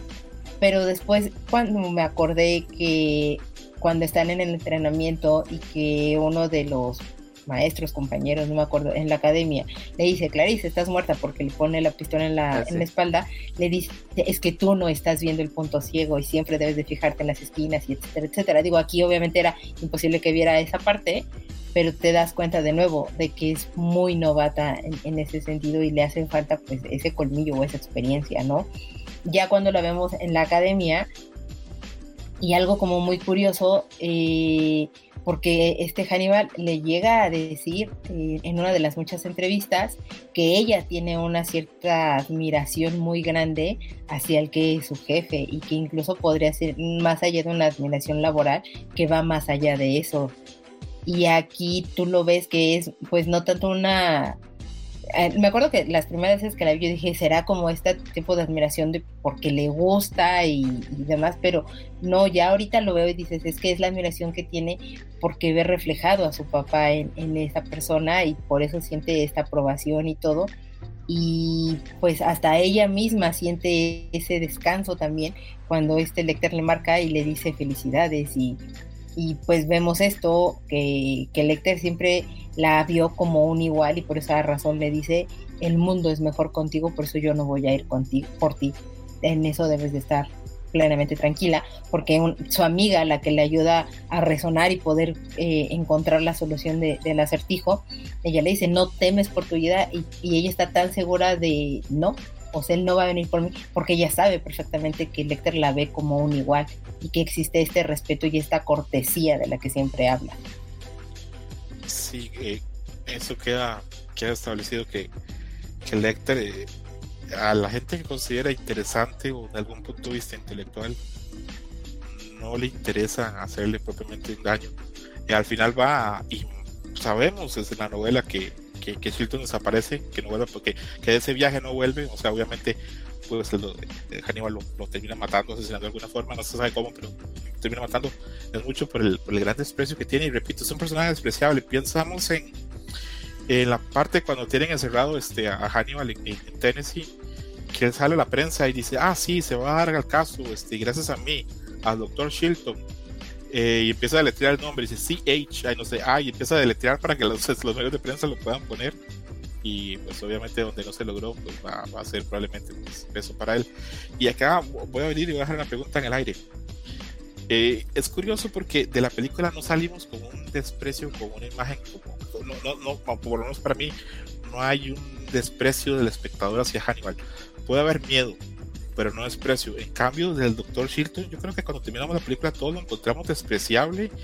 Incluso puede dar para que alguien diga, qué bueno que se lo van a comer. ¿Es este mi, mi interpretación o ustedes también comparten? No, yo, yo también comparto. Bueno, yo sí comparto contigo. Sí, la verdad es que sí. Aunque es pues, curioso, él es solo una mala persona, pero nunca ha hecho nada tan malo como Hannibal. Es- Pero al final, pues te gana Hannibal.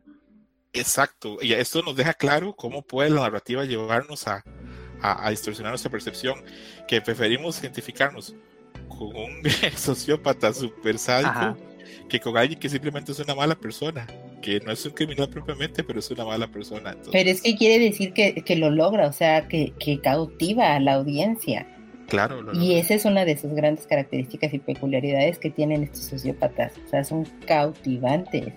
Y, más allá de que, bueno, no, más allá, sino el hecho de que siempre diga, qué bueno, se van a comer a ese y todo, porque ves la, la, la clase de calaña que es, y sobre todo porque estás comparando a dos psiquiatras y uno que tiene clase, que se sabe desenvolver, que te sabe hablar, de nuevo, que sabe cómo cautivar a las personas para enredarlas y meterlas en su red y a otro que pues no le importa y, y se preocupa más solo por sí mismo y por su propio ego.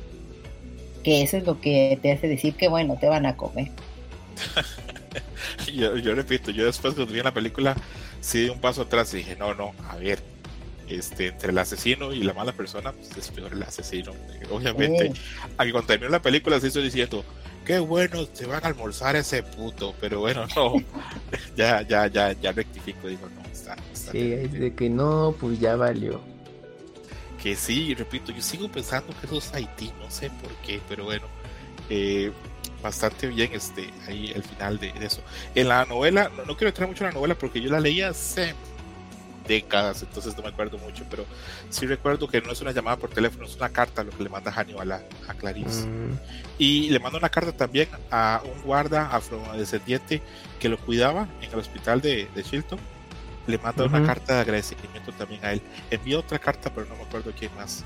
En la novela también este Crawford este, está pasando por un momento muy duro porque la esposa está enferma de cáncer terminal y eso impide que él esté tan involucrado en la, en la investigación como debía ser. Eso no se pone nada en la película porque creo que hubiera sido como muy complicado y hubiera abierto como pues, muchos frentes para la narrativa. Creo que como estás es perfecta. Eh, no sé si Sergio Capu y perdón, Sergio o Adam quieren mencionar algo de, de la escena del asesinato, la escena de la graduación o empezamos a hablar más de conclusiones.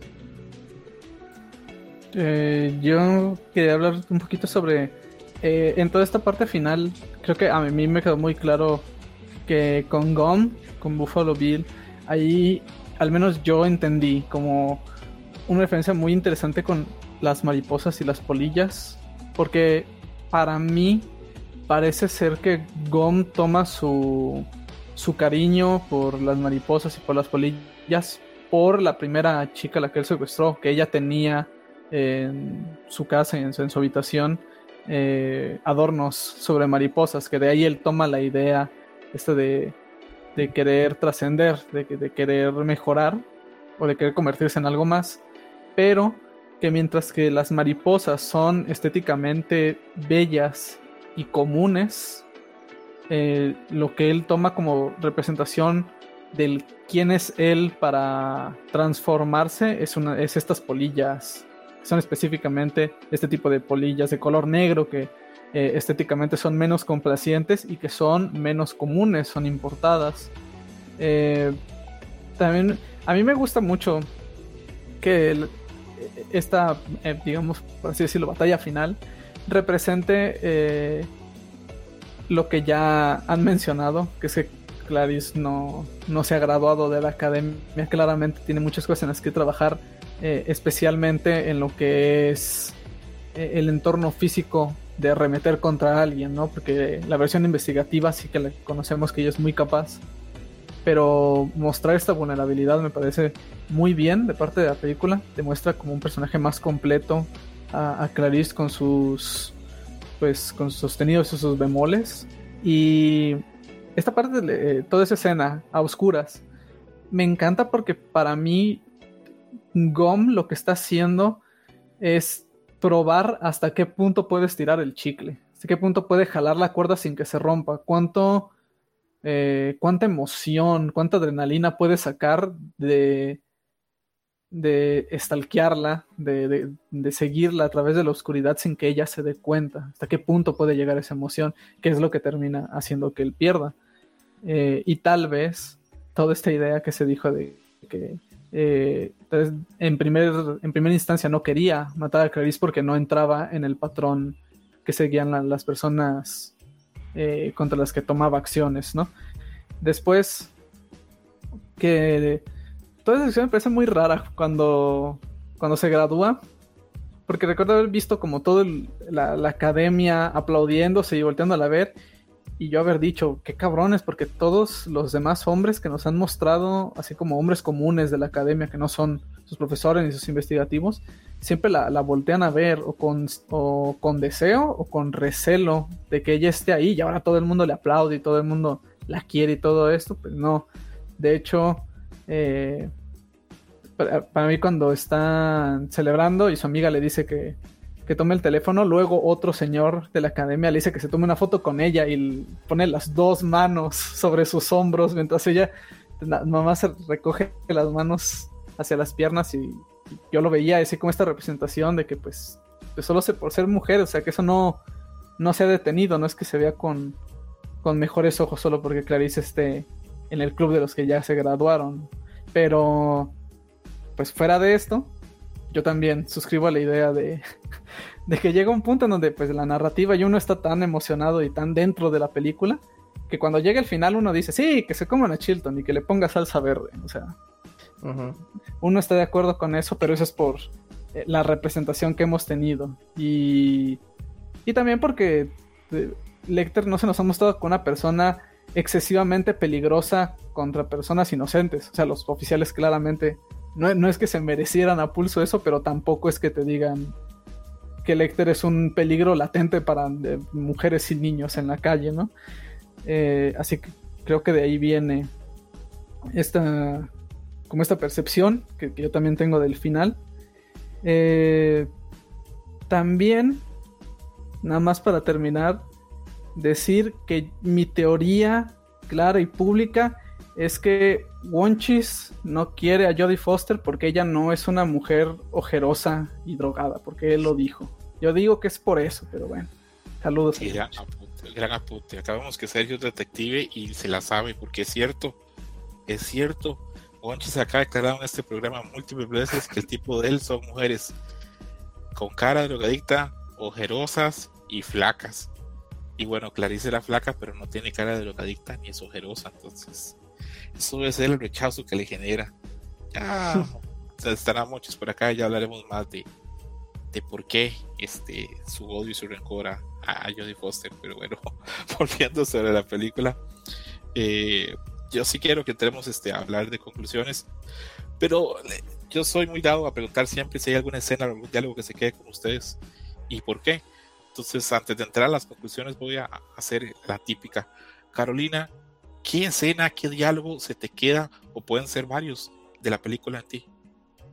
Uf, creo que me voy a quedar con el gran cliché, pero la escena cuando Clarice se topa, mejor dicho, te presentan por primera vez a Hannibal Lecter y que él está viendo muy derecho, erguido, a Clarice, cómo ella se va acercando y ella lo ve y tiene ese primer contacto con él, esa escena es muy maravillosa Ok, ok. Y bueno, difícil este, decir que, eso no es una escena icónica porque eh, casi siempre se acuerda la gente de eso. Tanto es así que la gente hasta ha inventado como que diálogos de esa escena. La gente siempre dice que Lecter le dice, hello Clarice, y eso nunca se lo dice, se lo dice en Hannibal, pero acá nunca se lo dice. Pero se quedó en que ya la gente dice, ah, qué bueno el silencio de los corderos. Hello, Clarice. Y no, él nunca lo dice, pero bueno, se queda. Camuy, escena, diálogo con el que te quedas de la película. Puede ser más de, más de Pues a mí la escena, bueno, es una similar, pero es cuando está viendo la televisión. Porque pues me llamó mucho la atención que le pusieran una pues una, una televisión. Dije, bueno, pues como por alguna particularidad, ya obviamente se, se da a entender que es más por la, eh, por la tortura, ¿no? De una vez que Clarice falla. Pero me gusta esa, esa toma.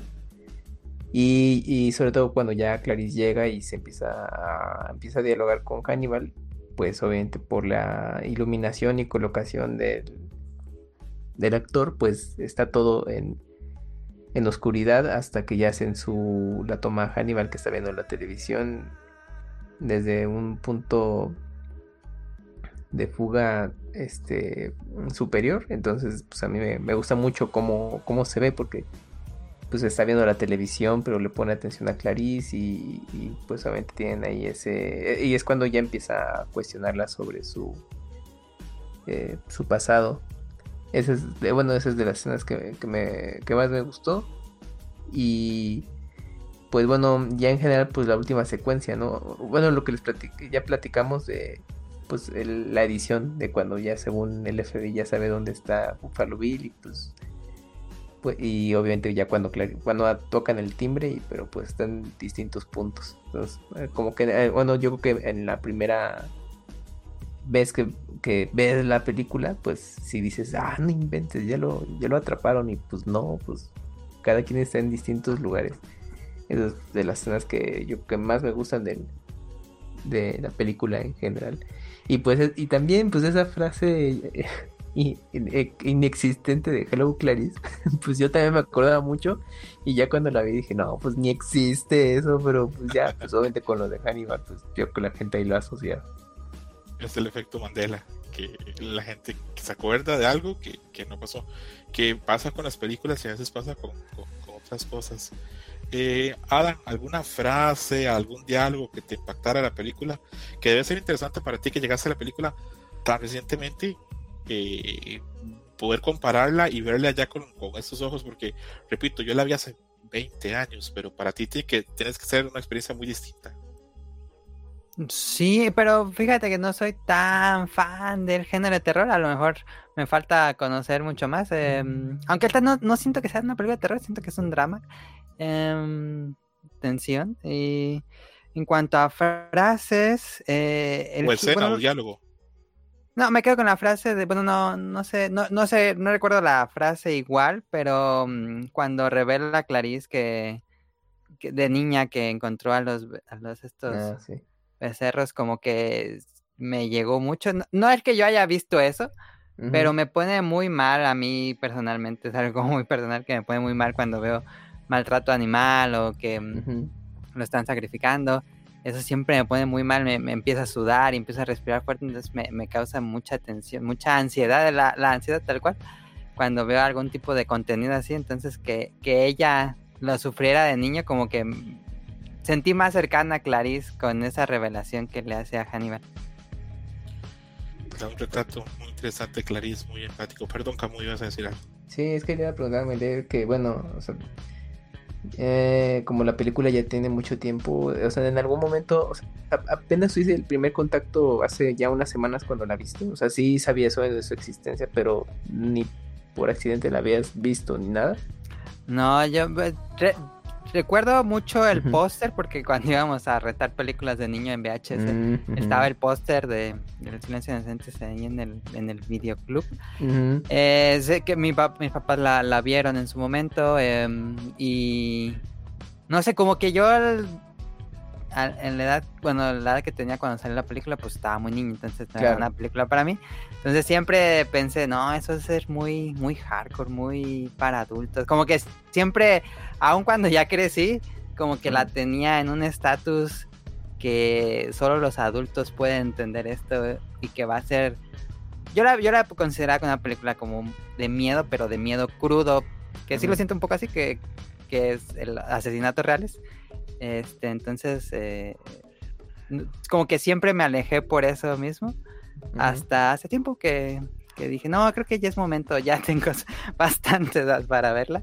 Este, y, finalmente la vi y la sentí muy, muy vigente. Creo que no, no es para nada que haya tenido como que haya envejecido mal, como se le dice. Eh, la sentí muy, muy fresca, muy. Ah, pues no sé, si me hubieran dicho que es de este año, te, te, la creo. Ahorita vamos a entrar a hablar acerca de eso, de cómo sentimos que ha envejecido la película, porque va por más de los 30 años. Pero bueno, antes de eso, Sergio, ¿alguna escena, algún diálogo, algo que se que te la película que, que, que te gustara más, que te marcara? Mm, yo creo que mm, dos cosas, y considerando que de hecho vi la película por primera vez más, más recientemente que Adam, pues eh, uno es también todo el diálogo en el que Clarice eh, dice cuál es su verdadero trauma, que, cuál es el momento impactante para ella. No tanto por, por sentirme empático con su situación, no tengo el corazón tan bueno como Adam, pero más por la parte cinematográfica. Me encanta cómo es que está puestos los planos, cómo es que se acercan las cámaras, cómo es que hay un hay planos que son tan cercanos a sus rostros que sí, si lo ven en una plataforma de cine, si lo ven con subtítulos, es donde le pongo los subtítulos, le tapo los ojos o le tapo la boca, o sea, no hay espacio en este lugar. Pero esta idea en la que están tan cercanos el uno al otro y mentalmente tienen una conversación tan profunda y eh, el plano, el, plano con, el policía muerto en esta figura angelical, no solo él como tal, sino antes de que abran la puerta y solo se ve su sombra. Me encanta cómo está grabado eso y me es reminiscente de, algo más del director que ya hablaré después, pero esas son las escenas que se quedaron a fuego en mi memoria. Ok. Eh, bueno, a mí todas las escenas que ustedes dicen me gustan y todas me han impactado muchísimo de lo que dijo Mika de la entrada, cómo entran y cómo está Hannibal, lo que menciona Ada, lo que menciona todos, todos, todas las escenas, eso también, este, esa parte, pues es una parte, pues también lo que menciona Sergio, esa parte también de la, puesta en escena que hace Hannibal con ese cuerpo, también me impacta. Pero como yo esta película la vi muy chavito, cuando no debería haberla visto, eh, la vi tal vez la primera vez con 11 años, algo así. Eh, la parte que me impactó más eh, es, bueno, no, no, es una, es, es, es toda una, una acción, no, no, no, es solo una escena, es este, la parte en la que este mix le lanza el semen a Clarice en la cara eh, yo recuerdo verlo yo eso y que se me hizo increíblemente crudo, algo así como que una transgresión terrible. Eh, hoy por hoy yo me imagino que mucha gente la va a ver y tal vez gente ya que está acostumbrada a ver este, cosas de ese tipo, de transgresiones o hasta un montón de cosas que ya se naturalizan hasta por la pornografía, eso de la, no sé, del lanzado de fluidos a, a rostros de otras personas y todo lo demás. Puede que lo vean pues más normal, pero yo en su momento, yo chavito viendo eso me impresionó muchísimo y lo que termina de hacer más y cierra más todavía la escena es que después sabemos que después de ese acto, Lecter pasa este, susurrándole o hablando con Mix durante un montón de horas y que luego se termina suicidando, lo cual deja entender varias cosas. Primero que es cierto lo que, lo que mencionamos antes, que Hannibal se sintió profundamente asqueado y profundamente ofendido por lo que pasó, eh, por, por, esa agresión que, que hubo hacia Clarice que él, como mencionaba Sergio, toma la responsabilidad de darle la pista y de resarcir la acción, pues llevando a la, a la muerte a Mix. Y también que dibuja cómo Hannibal Lecter tiene ese poder de comunicación, ese poder de la palabra para hacer que un asesino así terrible se termine suicidando. Esas, esa serie de acciones o escenas es con lo que yo me quedo siempre como de la película. Me, me, me encanta, me, me parece que habla muy bien de la película, de lo cruda que es, de lo impactante que, que es y de cómo construye un personaje que te puede dar miedo no por su físico, sino por su capacidad intelectual y por su capacidad de seducir, entrar y jugar con, tu mente. Repito, eh, probablemente Clarice ha intentado este, aclarar esos traumas o ha hablado probablemente con ayuda de psicólogos por mucho tiempo, pero con Hannibal Lecter, con tres conversaciones, Hannibal da el punto de, de, de lo que es el trauma de esto de los corderos. Y bueno, ya vamos entrando como que a conclusiones. Ya mencionaba que él siente que la película pues ha envejecido muy bien, que está con muy buen ritmo. Y a mí también, pero yo a veces pienso, bueno, es que es una de mis películas favoritas, tal vez yo tengo debilidad por ella. Pero viéndola con mi esposa me mencionó ella que ella recordaba que la película era buena, pero no tan buena y que tuviera tan buen ritmo. Entonces eh, me parece que la película está bastante bien, pero quiero saber sus opiniones. Quiero que ustedes me mencionen si la película ha envejecido bien, si sigue siendo de tensa, si sigue siendo cruda, eh, si las escenas, por ejemplo, de los cuerpos siguen siendo repugnantes o choquean como, hace 30 años, si siente que la película ha influido en otras películas o juegos, o si al contrario, ustedes creen que la película del tiempo ha pasado y que ya no es tan impactante, ya ha disminuido. Eh, no sé quién quiere comenzar, tal vez Carolina. Eh, sí, a, a, mí la verdad es que la película me gusta mucho. Me parece muy, muy, muy buena película. Tenía mucho que no la había vuelto a ver, pero hace muchísimo y, de eso que tienes el recuerdo y, sabes y dices, sí, es una buena película. Pero ahora que la volví a ver y todo, no me quedé tan, o sea, con, con, tan buen sabor de boca, si se puede llegar a decir, porque es muy buena la película, sigue teniendo un muy buen ritmo. O sea, creo que ya te lo había mencionado en algún momento, yo no soy fanática del terror y a mí esta película no me parece una película de terror, sino un thriller, un muy buen thriller y, y por eso me gusta mucho. Eh, las actuaciones, la iluminación, eh, todo en general se, se, siente pues vigente, se ve viejita entre comillas, pero por, por los años que han pasado y, y, el trato que se le puede llegar a dar a, la película o al film, pero pues, sigue siendo muy buena, tiene muy buen ritmo, bien, o sea, para mí no, no hay ningún problema. Y recuerdo que tal vez la primera vez que llegué a ver la película, ver esta, eh, eh, la escena que dices, ¿no? De, de, cuando agreden a Clarice, que le avientan el semen, o ver la, las cabezas decapitadas, o, o, la chica que tiene, que, bueno, las fotografías de la chica que ya no tiene una parte de, de la piel, de la espalda y todo, pues sí me impactaron. Y ahora siguen siendo escenas fuertes porque evidentemente no es algo de, ah, claro, me voy a meter a ver qué hay de, de, de y cosas así por el estilo en el día a día. Siguen siendo evidentemente impactantes, pero creo que ya no me generan ese shock tan grande porque ya sé que existen en la película. Oh, y César se desapareció. Perdimos a César. Rápido, Camuy, toma, toma riendo de este lugar. Ajá. No, pues aquí el punto es que esa vez sí se sigue grabando. Sí. sí. ¿Quién sabe? Y no, no, no es de que no. Pero está el otro, el que no es el sí, que con el que graba. Ajá, el bot no es el que graba. Su bot es el que graba. Hasta donde yo tengo entendido, pero. Bueno, si esto se grabó, eh, perdimos a César. Ay. Ahí está. Ya regresó César. Vieron, es que estaba. Iba a decir algo horrible, no, no estaba haciendo nada.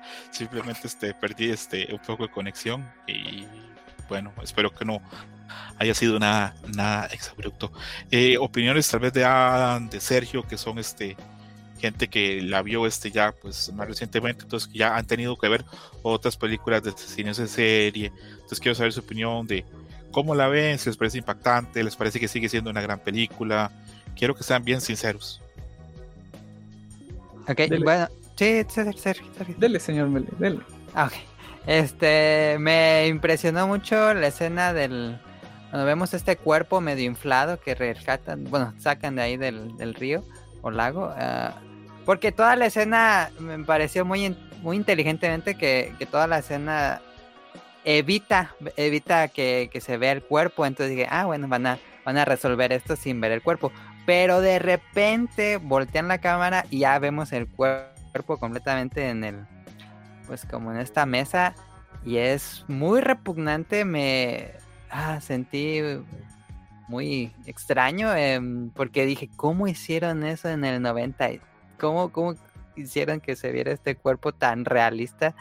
Eh, no sé, la verdad sí sigo sin saberlo, eh, pero sí es eh, no, no tiene como elementos que la envejezcan, creo yo, y tiene un ritmo muy bueno. La única cosa que yo cambiaría de la película, que bueno, es algo más personal que siempre cuando veo contenido de, asesinos, es que pues el asesino no, como que su muerte es muy gratuita, no sufre. Para mí, yo, yo hubiera puesto algo que, que la, que la pues esta Clarissa asesinara, no sé, pero como que se me hace muy gratuita la muerte de, de esta uh, Buffalo Bill. Buffalo Bill. Como que fue uh -huh. todo muy rápido, ¿no? Sí, como que le faltó ahí que sufriera más para por todo lo que había hecho para mí. Pero bueno, no Ese seguro quería que cayese en el, en el, en el hoyo donde tenían En el encerrado hoyo, a Catherine sí. y que le tiraran el vestido de carne y que le prendieran fuego o algo así. Para que muriese en desesperación por ver que el vestido que había cosido, pues. Y aparte el perrito lo mordiera. Sí. Saben, antes de darle paso a Sergio para que dé su opinión de si la película impacta o no, saben que se me hace a mí profundamente desagradable en una parte que Clarice encuentra que en una tina hay un cuerpo descomponiéndose. Ah, sí. Eh, hay teorías que dicen que esa es la mamá de Buffalo Bill. Eh, yo no, no, he no he llegado a llegar a, conclusiones con eso. No recuerdo si en la novela lo dicen, pero, pero bueno. Eh, Sergio, tú que eres el que la vio más reciente y tú que eres el más joven y pues tienes otro montón de, exper- de experiencia viendo pues otras películas y otros juegos de asesinos en series. Eh, ¿Te parece que la película está bien? ¿Te parece que envejecido bien? ¿Te parece que para ti no es tan impactante? ¿O al contrario, coincides con los demás y te parece que la película se sostiene? Yo coincido en que la película se sostiene. Yo en lo personal no tengo tanta experiencia con, con este tipo de tramas y con este tipo de sucesos, pero a mí me pareció impactante y creo que es impactante en, también en otros sentidos. Creo que ya eh, desde los 90 ha dado tiempo a que haya muchas películas que busquen más el shock repentino y lo grotesco. Y esta película se mantiene muy anclada en, en las investigaciones reales de FBI y esa, ese ancamiento en lo real creo que, que hace que aún después de los años que hayan sido, se siga sintiendo un peso fuerte en los eventos de la película y que las transgresiones y que lo brutal se siga, siga saliendo a la luz sin importar eh, otras condiciones sociales. De hecho, creo yo también que la película, mmm, aunque ya se ha dicho que no es tal cual de horror, creo que encuentra eh, terror, agonía, desesperación en otros lugares. Recuerdo haber visto la película y desde el inicio sentirme súper oprimido en, en, esta relación de la visión femenina. Recuerdo, hay muchas escenas de la película en las que yo me sentí incómodo y poniéndome en la, en la piel de Clarice, aunque desde mi perspectiva como hombre recuerdo haber pensado, pues, ¿qué, me ven? Váyanse la fregada, lárguense, volteen a otro lado, ¿qué? Entonces, eh, creo que encuentro un buen balance entre dónde buscar el terror, dónde buscar la sorpresa y hacerlo en las, eh, en las cantidades adecuadas, como para que se siga sintiendo eh, un peso, y no solo un peso a día de hoy, como, como lo dijo Adam, no solo una, una película que podría haber salido en este momento, sino una película que ha dejado huella en el imaginario colectivo. Yo tengo un amigo que te, tiene mi misma edad y nos invitó a una fiesta de disfraces y lo primero que él dijo es, pues, puedo ir, puedo ir fácil, puedo disfrazarme de Jason o, o, de Lecter.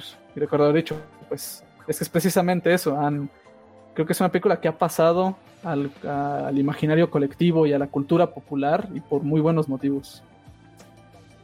Súper de acuerdo y muy bien el punto de Sergio. Una película que está totalmente interiorizada. Hay miles de parodias desde cuando meten al señor Burns así con la máscara, este, cuando Billy Crystal presentó los Oscars que lo metieron también así amarrado como Lecter, esto de la, de la jaula o la, o la celda de vidrio o con plástico transparente. Muchas cosas han tomado esta película y se ha, se ha generado material de ellas.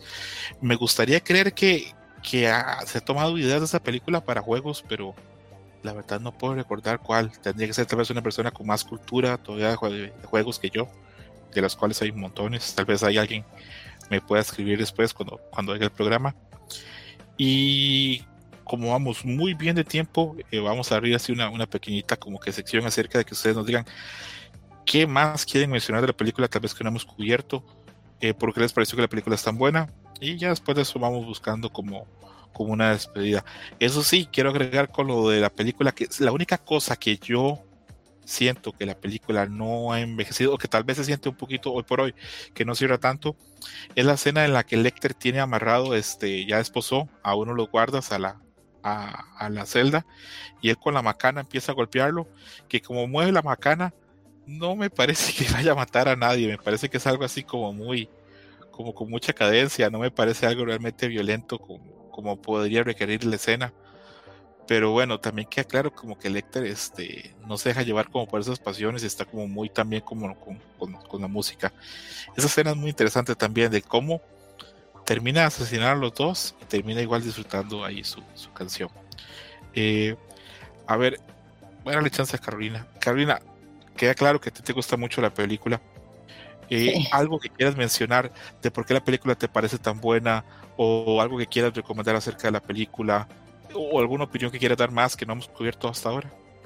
Mm, La verdad es que creo que voy a sonar reiterativa, pero las actuaciones, importa, la- las actuaciones que, que están son buenas, no, no nos odies, Wonchis. Eh, Judy Foster hace su trabajo, de verdad que sí, aunque también en mi cabeza era inevitable escuchar tu voz diciendo, esa vieja ni actúa, lo siento, pero sí, eh, es totalmente intencional el hecho de que se vea a veces tan plana y contenida, porque es la manera en cómo necesita ella demostrar que pues es una novata y está aterrorizada de una u otra manera. Y, y la verdad es que maneja a unos personajes, o sea, independiente de lo que son los actores, los personajes como tal que te va mostrando la historia son muy redondos. Te muestran totalmente de qué están hechos, cuáles son sus finalidades o sus objetivos principales y por qué razón puedes o no empatizar con ellos. Perfecto, Caro. Eh, Sergio, te, te aprovecho acá. Eh, ¿Algún mensaje o alguna opinión que quieras mencionar acerca de la película que no hayamos cubierto? Eh, yo me he pasado eh, el último día y las últimas horas tratando de pensar en qué puedo o qué me expresa la película acerca de Lecter, porque eh, he tratado de pensar desde que veía la película, pensaba activamente qué es lo que lo motiva a él, porque sé que de cierta forma Lecter también entra dentro del el motivo de cambiar, pero ¿cómo? Al final creo que lo único crucial a la que llego es esta idea de Lecter como una persona que valora mucho su ego, valora mucho eh, el estatus que tiene y, y que el cómo actúa refleja ese tipo de, de seguridad que él pretende o que él planea para crear con su persona. Creo que de cierta forma en la película pues no es su foco de atención, no es lo que quiere decir, pero creo que hay eh, algunos resquebrajamientos en la película donde se puede adentrar a ver esto. De hecho, creo que lo que más pensé era por qué Lecter es un caníbal y el final de la película, para mí, lo que significa en relación a Lecter es que Lecter siente una forma de purificar lo que él siente impuro o aburrido a través de su canibalismo, pero pues eso sería leer en lo demás. También comentar que lo que a mí me parece que no, no envejeció tan bien no es exactamente eh, cómo matan al policía a macanazos. Creo que eso es como más una intención de demostrar a Lecter como una persona de la alta sociedad, como una persona grandilocuente, que se toma su tiempo y que, que encuentra este como esta belleza artística. Lo que a mí se me parece que, que, que no tiene sentido es cuando al otro policía lo toma su cabeza y lo golpea contra la reja, porque me parece que los golpes no son como muy aquí intensos. Cierto. Eh, esa es la escena que a mí me, hace reír y también cuando lo toman en la ambulancia, porque de verdad que cuando voltean abajo yo dije, ese es el, físico de Anthony Hopkins, pero bueno, eh, creo que es pues a, a, final de cuentas detallitos que podemos decir de una película que creo que se sigue manteniendo súper bien a día de hoy. Y tal vez me voy a adelantar un poco a la conclusión, pero si algo voy a decir de esta película es que eh, Jonathan Demme ha hecho por ahí algunas cosas que también son interesantes de ver con este tipo de cinematografía. ¿Como cuál es, Sergio? A ver. Es que yo investigando, en cuanto vi el nombre de Jonathan dije, ¿qué hizo este señor? Y la sorpresa que me llevé cuando me di cuenta que él dirigió el Stop Making Sense, que es un gran concierto, escúchenlo, es la onda. Y, y de hecho, eh, creo yo que si les gusta esta película, no es que tenga nada de similar, pero tiene algunas cuestiones de dirección, en específico el manejo de la cámara y de las luces, que me recuerdan algunas partes específicas de esta película. Bueno, ahí con esa recomendación del Stop Making Sense de Talking Heads vemos por qué yo opté a Sergio. Sí, tenemos es. mucho en común, nos separan algunas de, eh, una década y resto, pero, pero tenemos bastante en común. Eh, Adam, algo que quieras mencionar, algo que, que tú digas, no dijimos esto, algo que quieras decir. Por ejemplo, yo ahora te dije temprano que ¿quién le da gel para que se peine a, Hannibal en el, en el, en el manicomio ese? Porque siempre está súper bien peinado. ¿Quién verga le da gel en el manicomio a alguien? Pero bueno. Era entonces... Mix o el de al lado, ¿cómo se llama? Este. Uy, no. no, yo de ese no le acepto nada así con así tan asqueroso, no, no le acepto nada. Luego puede terminar muy mal eso. Eh, Adam, lo que quieras mencionar, alguna opinión, lo que te gustó de la película, lo, no sé, lo que quieras. Pues ya hemos, creo que sería como repetir lo mismo que hemos dicho, es eh, grandiosa. Más que nada, bueno, tal vez esto ya no tiene mucho sentido decirlo ahorita, porque si escucharon eso y no han visto la película, ya les spoileamos buena parte, pero les invitamos a ver la película, es una eh, grandiosa, así una clásica, creo que es clásica, clásica, la puedes ver cuando sea y no, no, no sientes que envejeció. Eh, es, eh, y si ya la vieron, véanla de nuevo para, para, ver que encuentran otras cosas, otros mensajes ocultos ahí en la película, pero en serio la, la recomiendo mucho, la pueden ver. Eh, está en varios sistemas de streaming, creo yo la vi en Amazon Prime. Um, eh, pero Star sí. creo que también está. Bueno, creo que en Star Plus está ah. la. ¿En Star Plus también está? Sí, en oh, Star okay. Plus. Ok, ok. Si nunca la han visto, pues no, no se imaginen que es una película así viejita, que tiene un ritmo pues lento o que es una película seria de investigación, no, es una película emocionante, aunque está todo basado en investigaciones, no esperen ver escenas así de gore, slasher o algo así, es, es todo de investigaciones, pero es muy, muy, muy emocionante. Yo quiero creer que la gente que vio este programa es gente solamente que ha visto la película y que le Yo gusta. también espero que sí. Sí, porque si vieran esto sin ver la película, pues no mamen qué, qué, qué están haciendo. De hecho, mi, mi, intención es este programa es que yo no, no creo que este programa cuando revise yo en unos seis meses este, pase las 500 escuchas. No creo que no creo que, que, que haya mucha gente que lo escuche porque va decidido solamente a un público que ya vio la película y que le gusta. Entonces, no, no creo que haya no creo que vaya a romper los récords. Pero luego es de... común que el público lo ponga como de sonido de fondo, aunque no sí, sea. Sí, es cierto, es cierto. Me ha pasado que hay gente que me comenta que después del especial de terror que hicimos, vieron las películas cuando ya habíamos hablado que pasaban todas ajá, las películas. Ajá, ajá. Entonces, bueno, es está interesante. Camuy, ¿algo que quieras mencionar de la película que no hayamos mencionado hasta ahorita? Pues eh, pues voy a ser reiterativo, es una muy buena película, véanla, si no han tenido oportunidad, pues ya escucharon la experiencia de Mele que recién la vio y, y, le pareció bastante interesante. Y también, pues coincido, si ya la vieron hace mil años como yo, yo la había visto solamente en televisión y ahora que ya pude darle una nueva eh, revisitada a la película, pues ya pude apreciar más, eh, más detalles y, y pues obviamente ya agarra otro tono, ¿no? Pues ya estás consciente como de algunos temas, cosas. Y eso, pues por lo mismo, le da otro significado, ¿no? A, todo lo que contiene la película. Y pues ahora con esta plática que tuvimos, pues eh, queda más claro, ¿no? Ciertas cosas que ocurrían o que no, yo no me había percatado y dije, ah, mira, es, un buen dato. Entonces, pues los invitamos a que la, la vean. Ok, perfecto, Camuy. Mi conclusión, la película es un clásico. Eh, como dijo Carolina y como dijo Adam, no sé si eso es una película puramente de terror.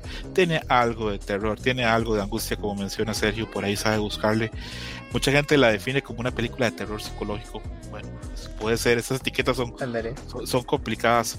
Eh, se menciona siempre que esta es la única película de terror eh, de las que han sido nominadas al Oscar que, que lo ganó como mejor película.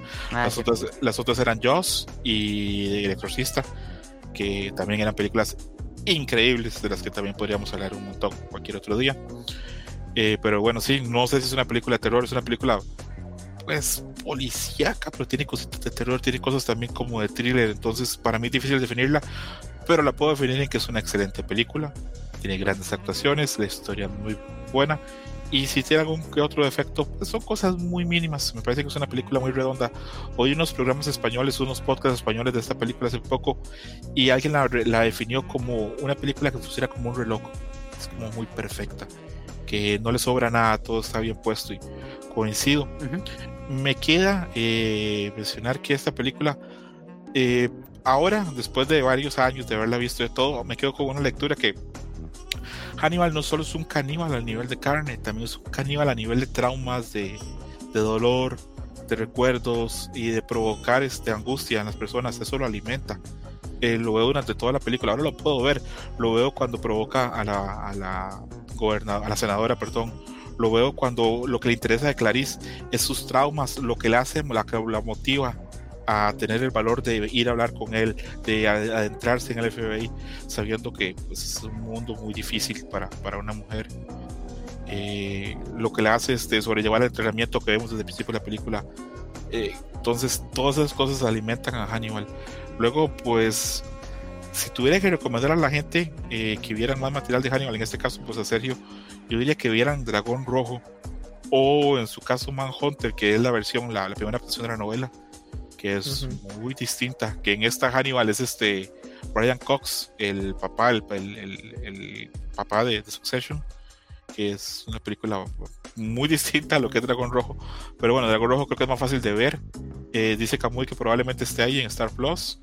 Entonces, sí, les este, pueden checar. Ahí la, recomendaría. No recomiendo Hannibal, eh, pero bueno, si la quieren ver, ahí está. A mí se me antojó ver más del universo de este, pero conforme empecé a investigar, vi que no tenían calificaciones buenas y dije, no, creo que mejor me quedo con experiencia, pero entonces... Sí, es que... quédate, quédate con Dragón Rojo y la serie tengo entendido que es muy buena. Mika, tú sí has consumido la serie, ¿verdad? No, no he consumido, o sea, no he podido consumir la serie, sí he escuchado buenas críticas de ella la verdad es que darle la oportunidad a las películas tampoco está mal, pero, pero, pero muy importante, no trates de compararlas, o sea, sí tómalas como pincitas y como algo totalmente ajeno a, El silencio de los inocentes y que solamente es como un contenido adicional y, que te puede ayudar a tener un poco más si no te acercas a los libros. En la serie sale el amigo de Hideo Kojima, ¿no? Ah, no digas eso, Matt Mikkelsen, muy... ya lo sé, nada más era para la referencia. sí, sale Matt Mikkelsen ahí. Y pues también he visto buenas críticas con la serie. Esa, ¿dónde, ¿Dónde está disponible? Que no me acuerdo. Gran, gran pregunta, porque estuvo mucho tiempo en Netflix, pero la quitaron, no sé hoy por hoy dónde pueda estar. Y esa serie he visto muy poco, pero lo que he visto me parece sobresaliente. Eh, Matt Mikkelsen hace un Hannibal muy distinto. Los de los Hannibal, de los de los cuatro que hay, uno es de Hannibal Rising, que es este, un chavito joven, esa no la he visto, sé que es terrible, entonces no, no le he dado intención. Está el de, el de, el de Anthony Hawkins, que en el silencio de los inocentes me parece sobresaliente. Mm. En Hannibal se me dibuja un poquito, pero bueno, esas cuestiones. En Dragón Rojo me parece que está bien también, pero creo que ya ese empieza a caracterizar un poquito. Bueno, eso tal vez ya haberlas visto varias veces puede ser. Y está el otro, el de Matt Mikkelsen, que es un Hannibal más, más serio. Mi esposa, que sí ha consumido bastante Hannibal, creo que todo lo que hay, eh, dice que el preferido, el Hannibal preferido de ella es este Matt Mikkelsen. Mira, según esto, eh, Hannibal, la de Matt Mikkelsen, está en Prime Video. Está en Prime Video, que está inconclusa. Mucha gente, y no sé por qué, no quiero sonar machista ni, ni una persona que, que hace este, generalizaciones, pero he notado que a las mujeres les que se encanta esa serie de, de, o las mujeres, muchas de mis amigas son muy fans de Hannibal, mi esposo también, y me mencionan siempre que se sorprenden que pasaran esa serie en televisión abierta en Estados Unidos por la, la violencia y por este lo sangrienta que era, que le sorprendía mucho.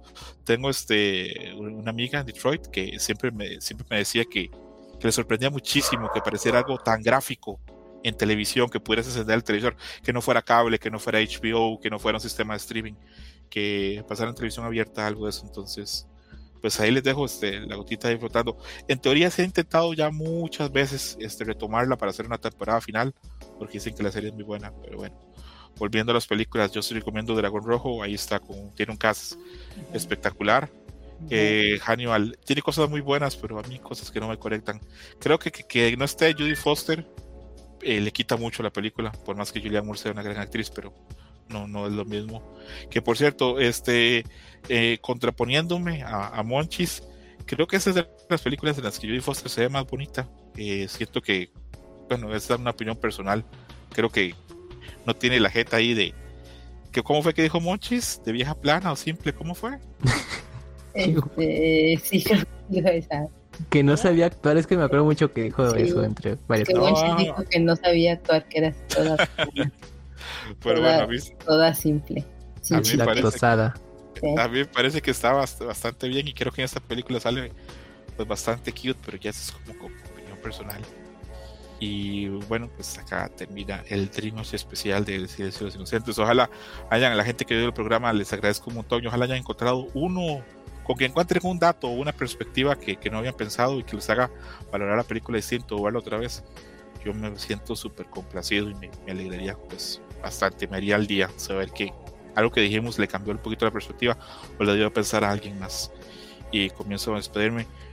primero que nada me despido de, de la dama del programa. Muchas gracias Carolina por pasarte por acá, por oír, ver la película, por prepararte, por todo. Muchas gracias.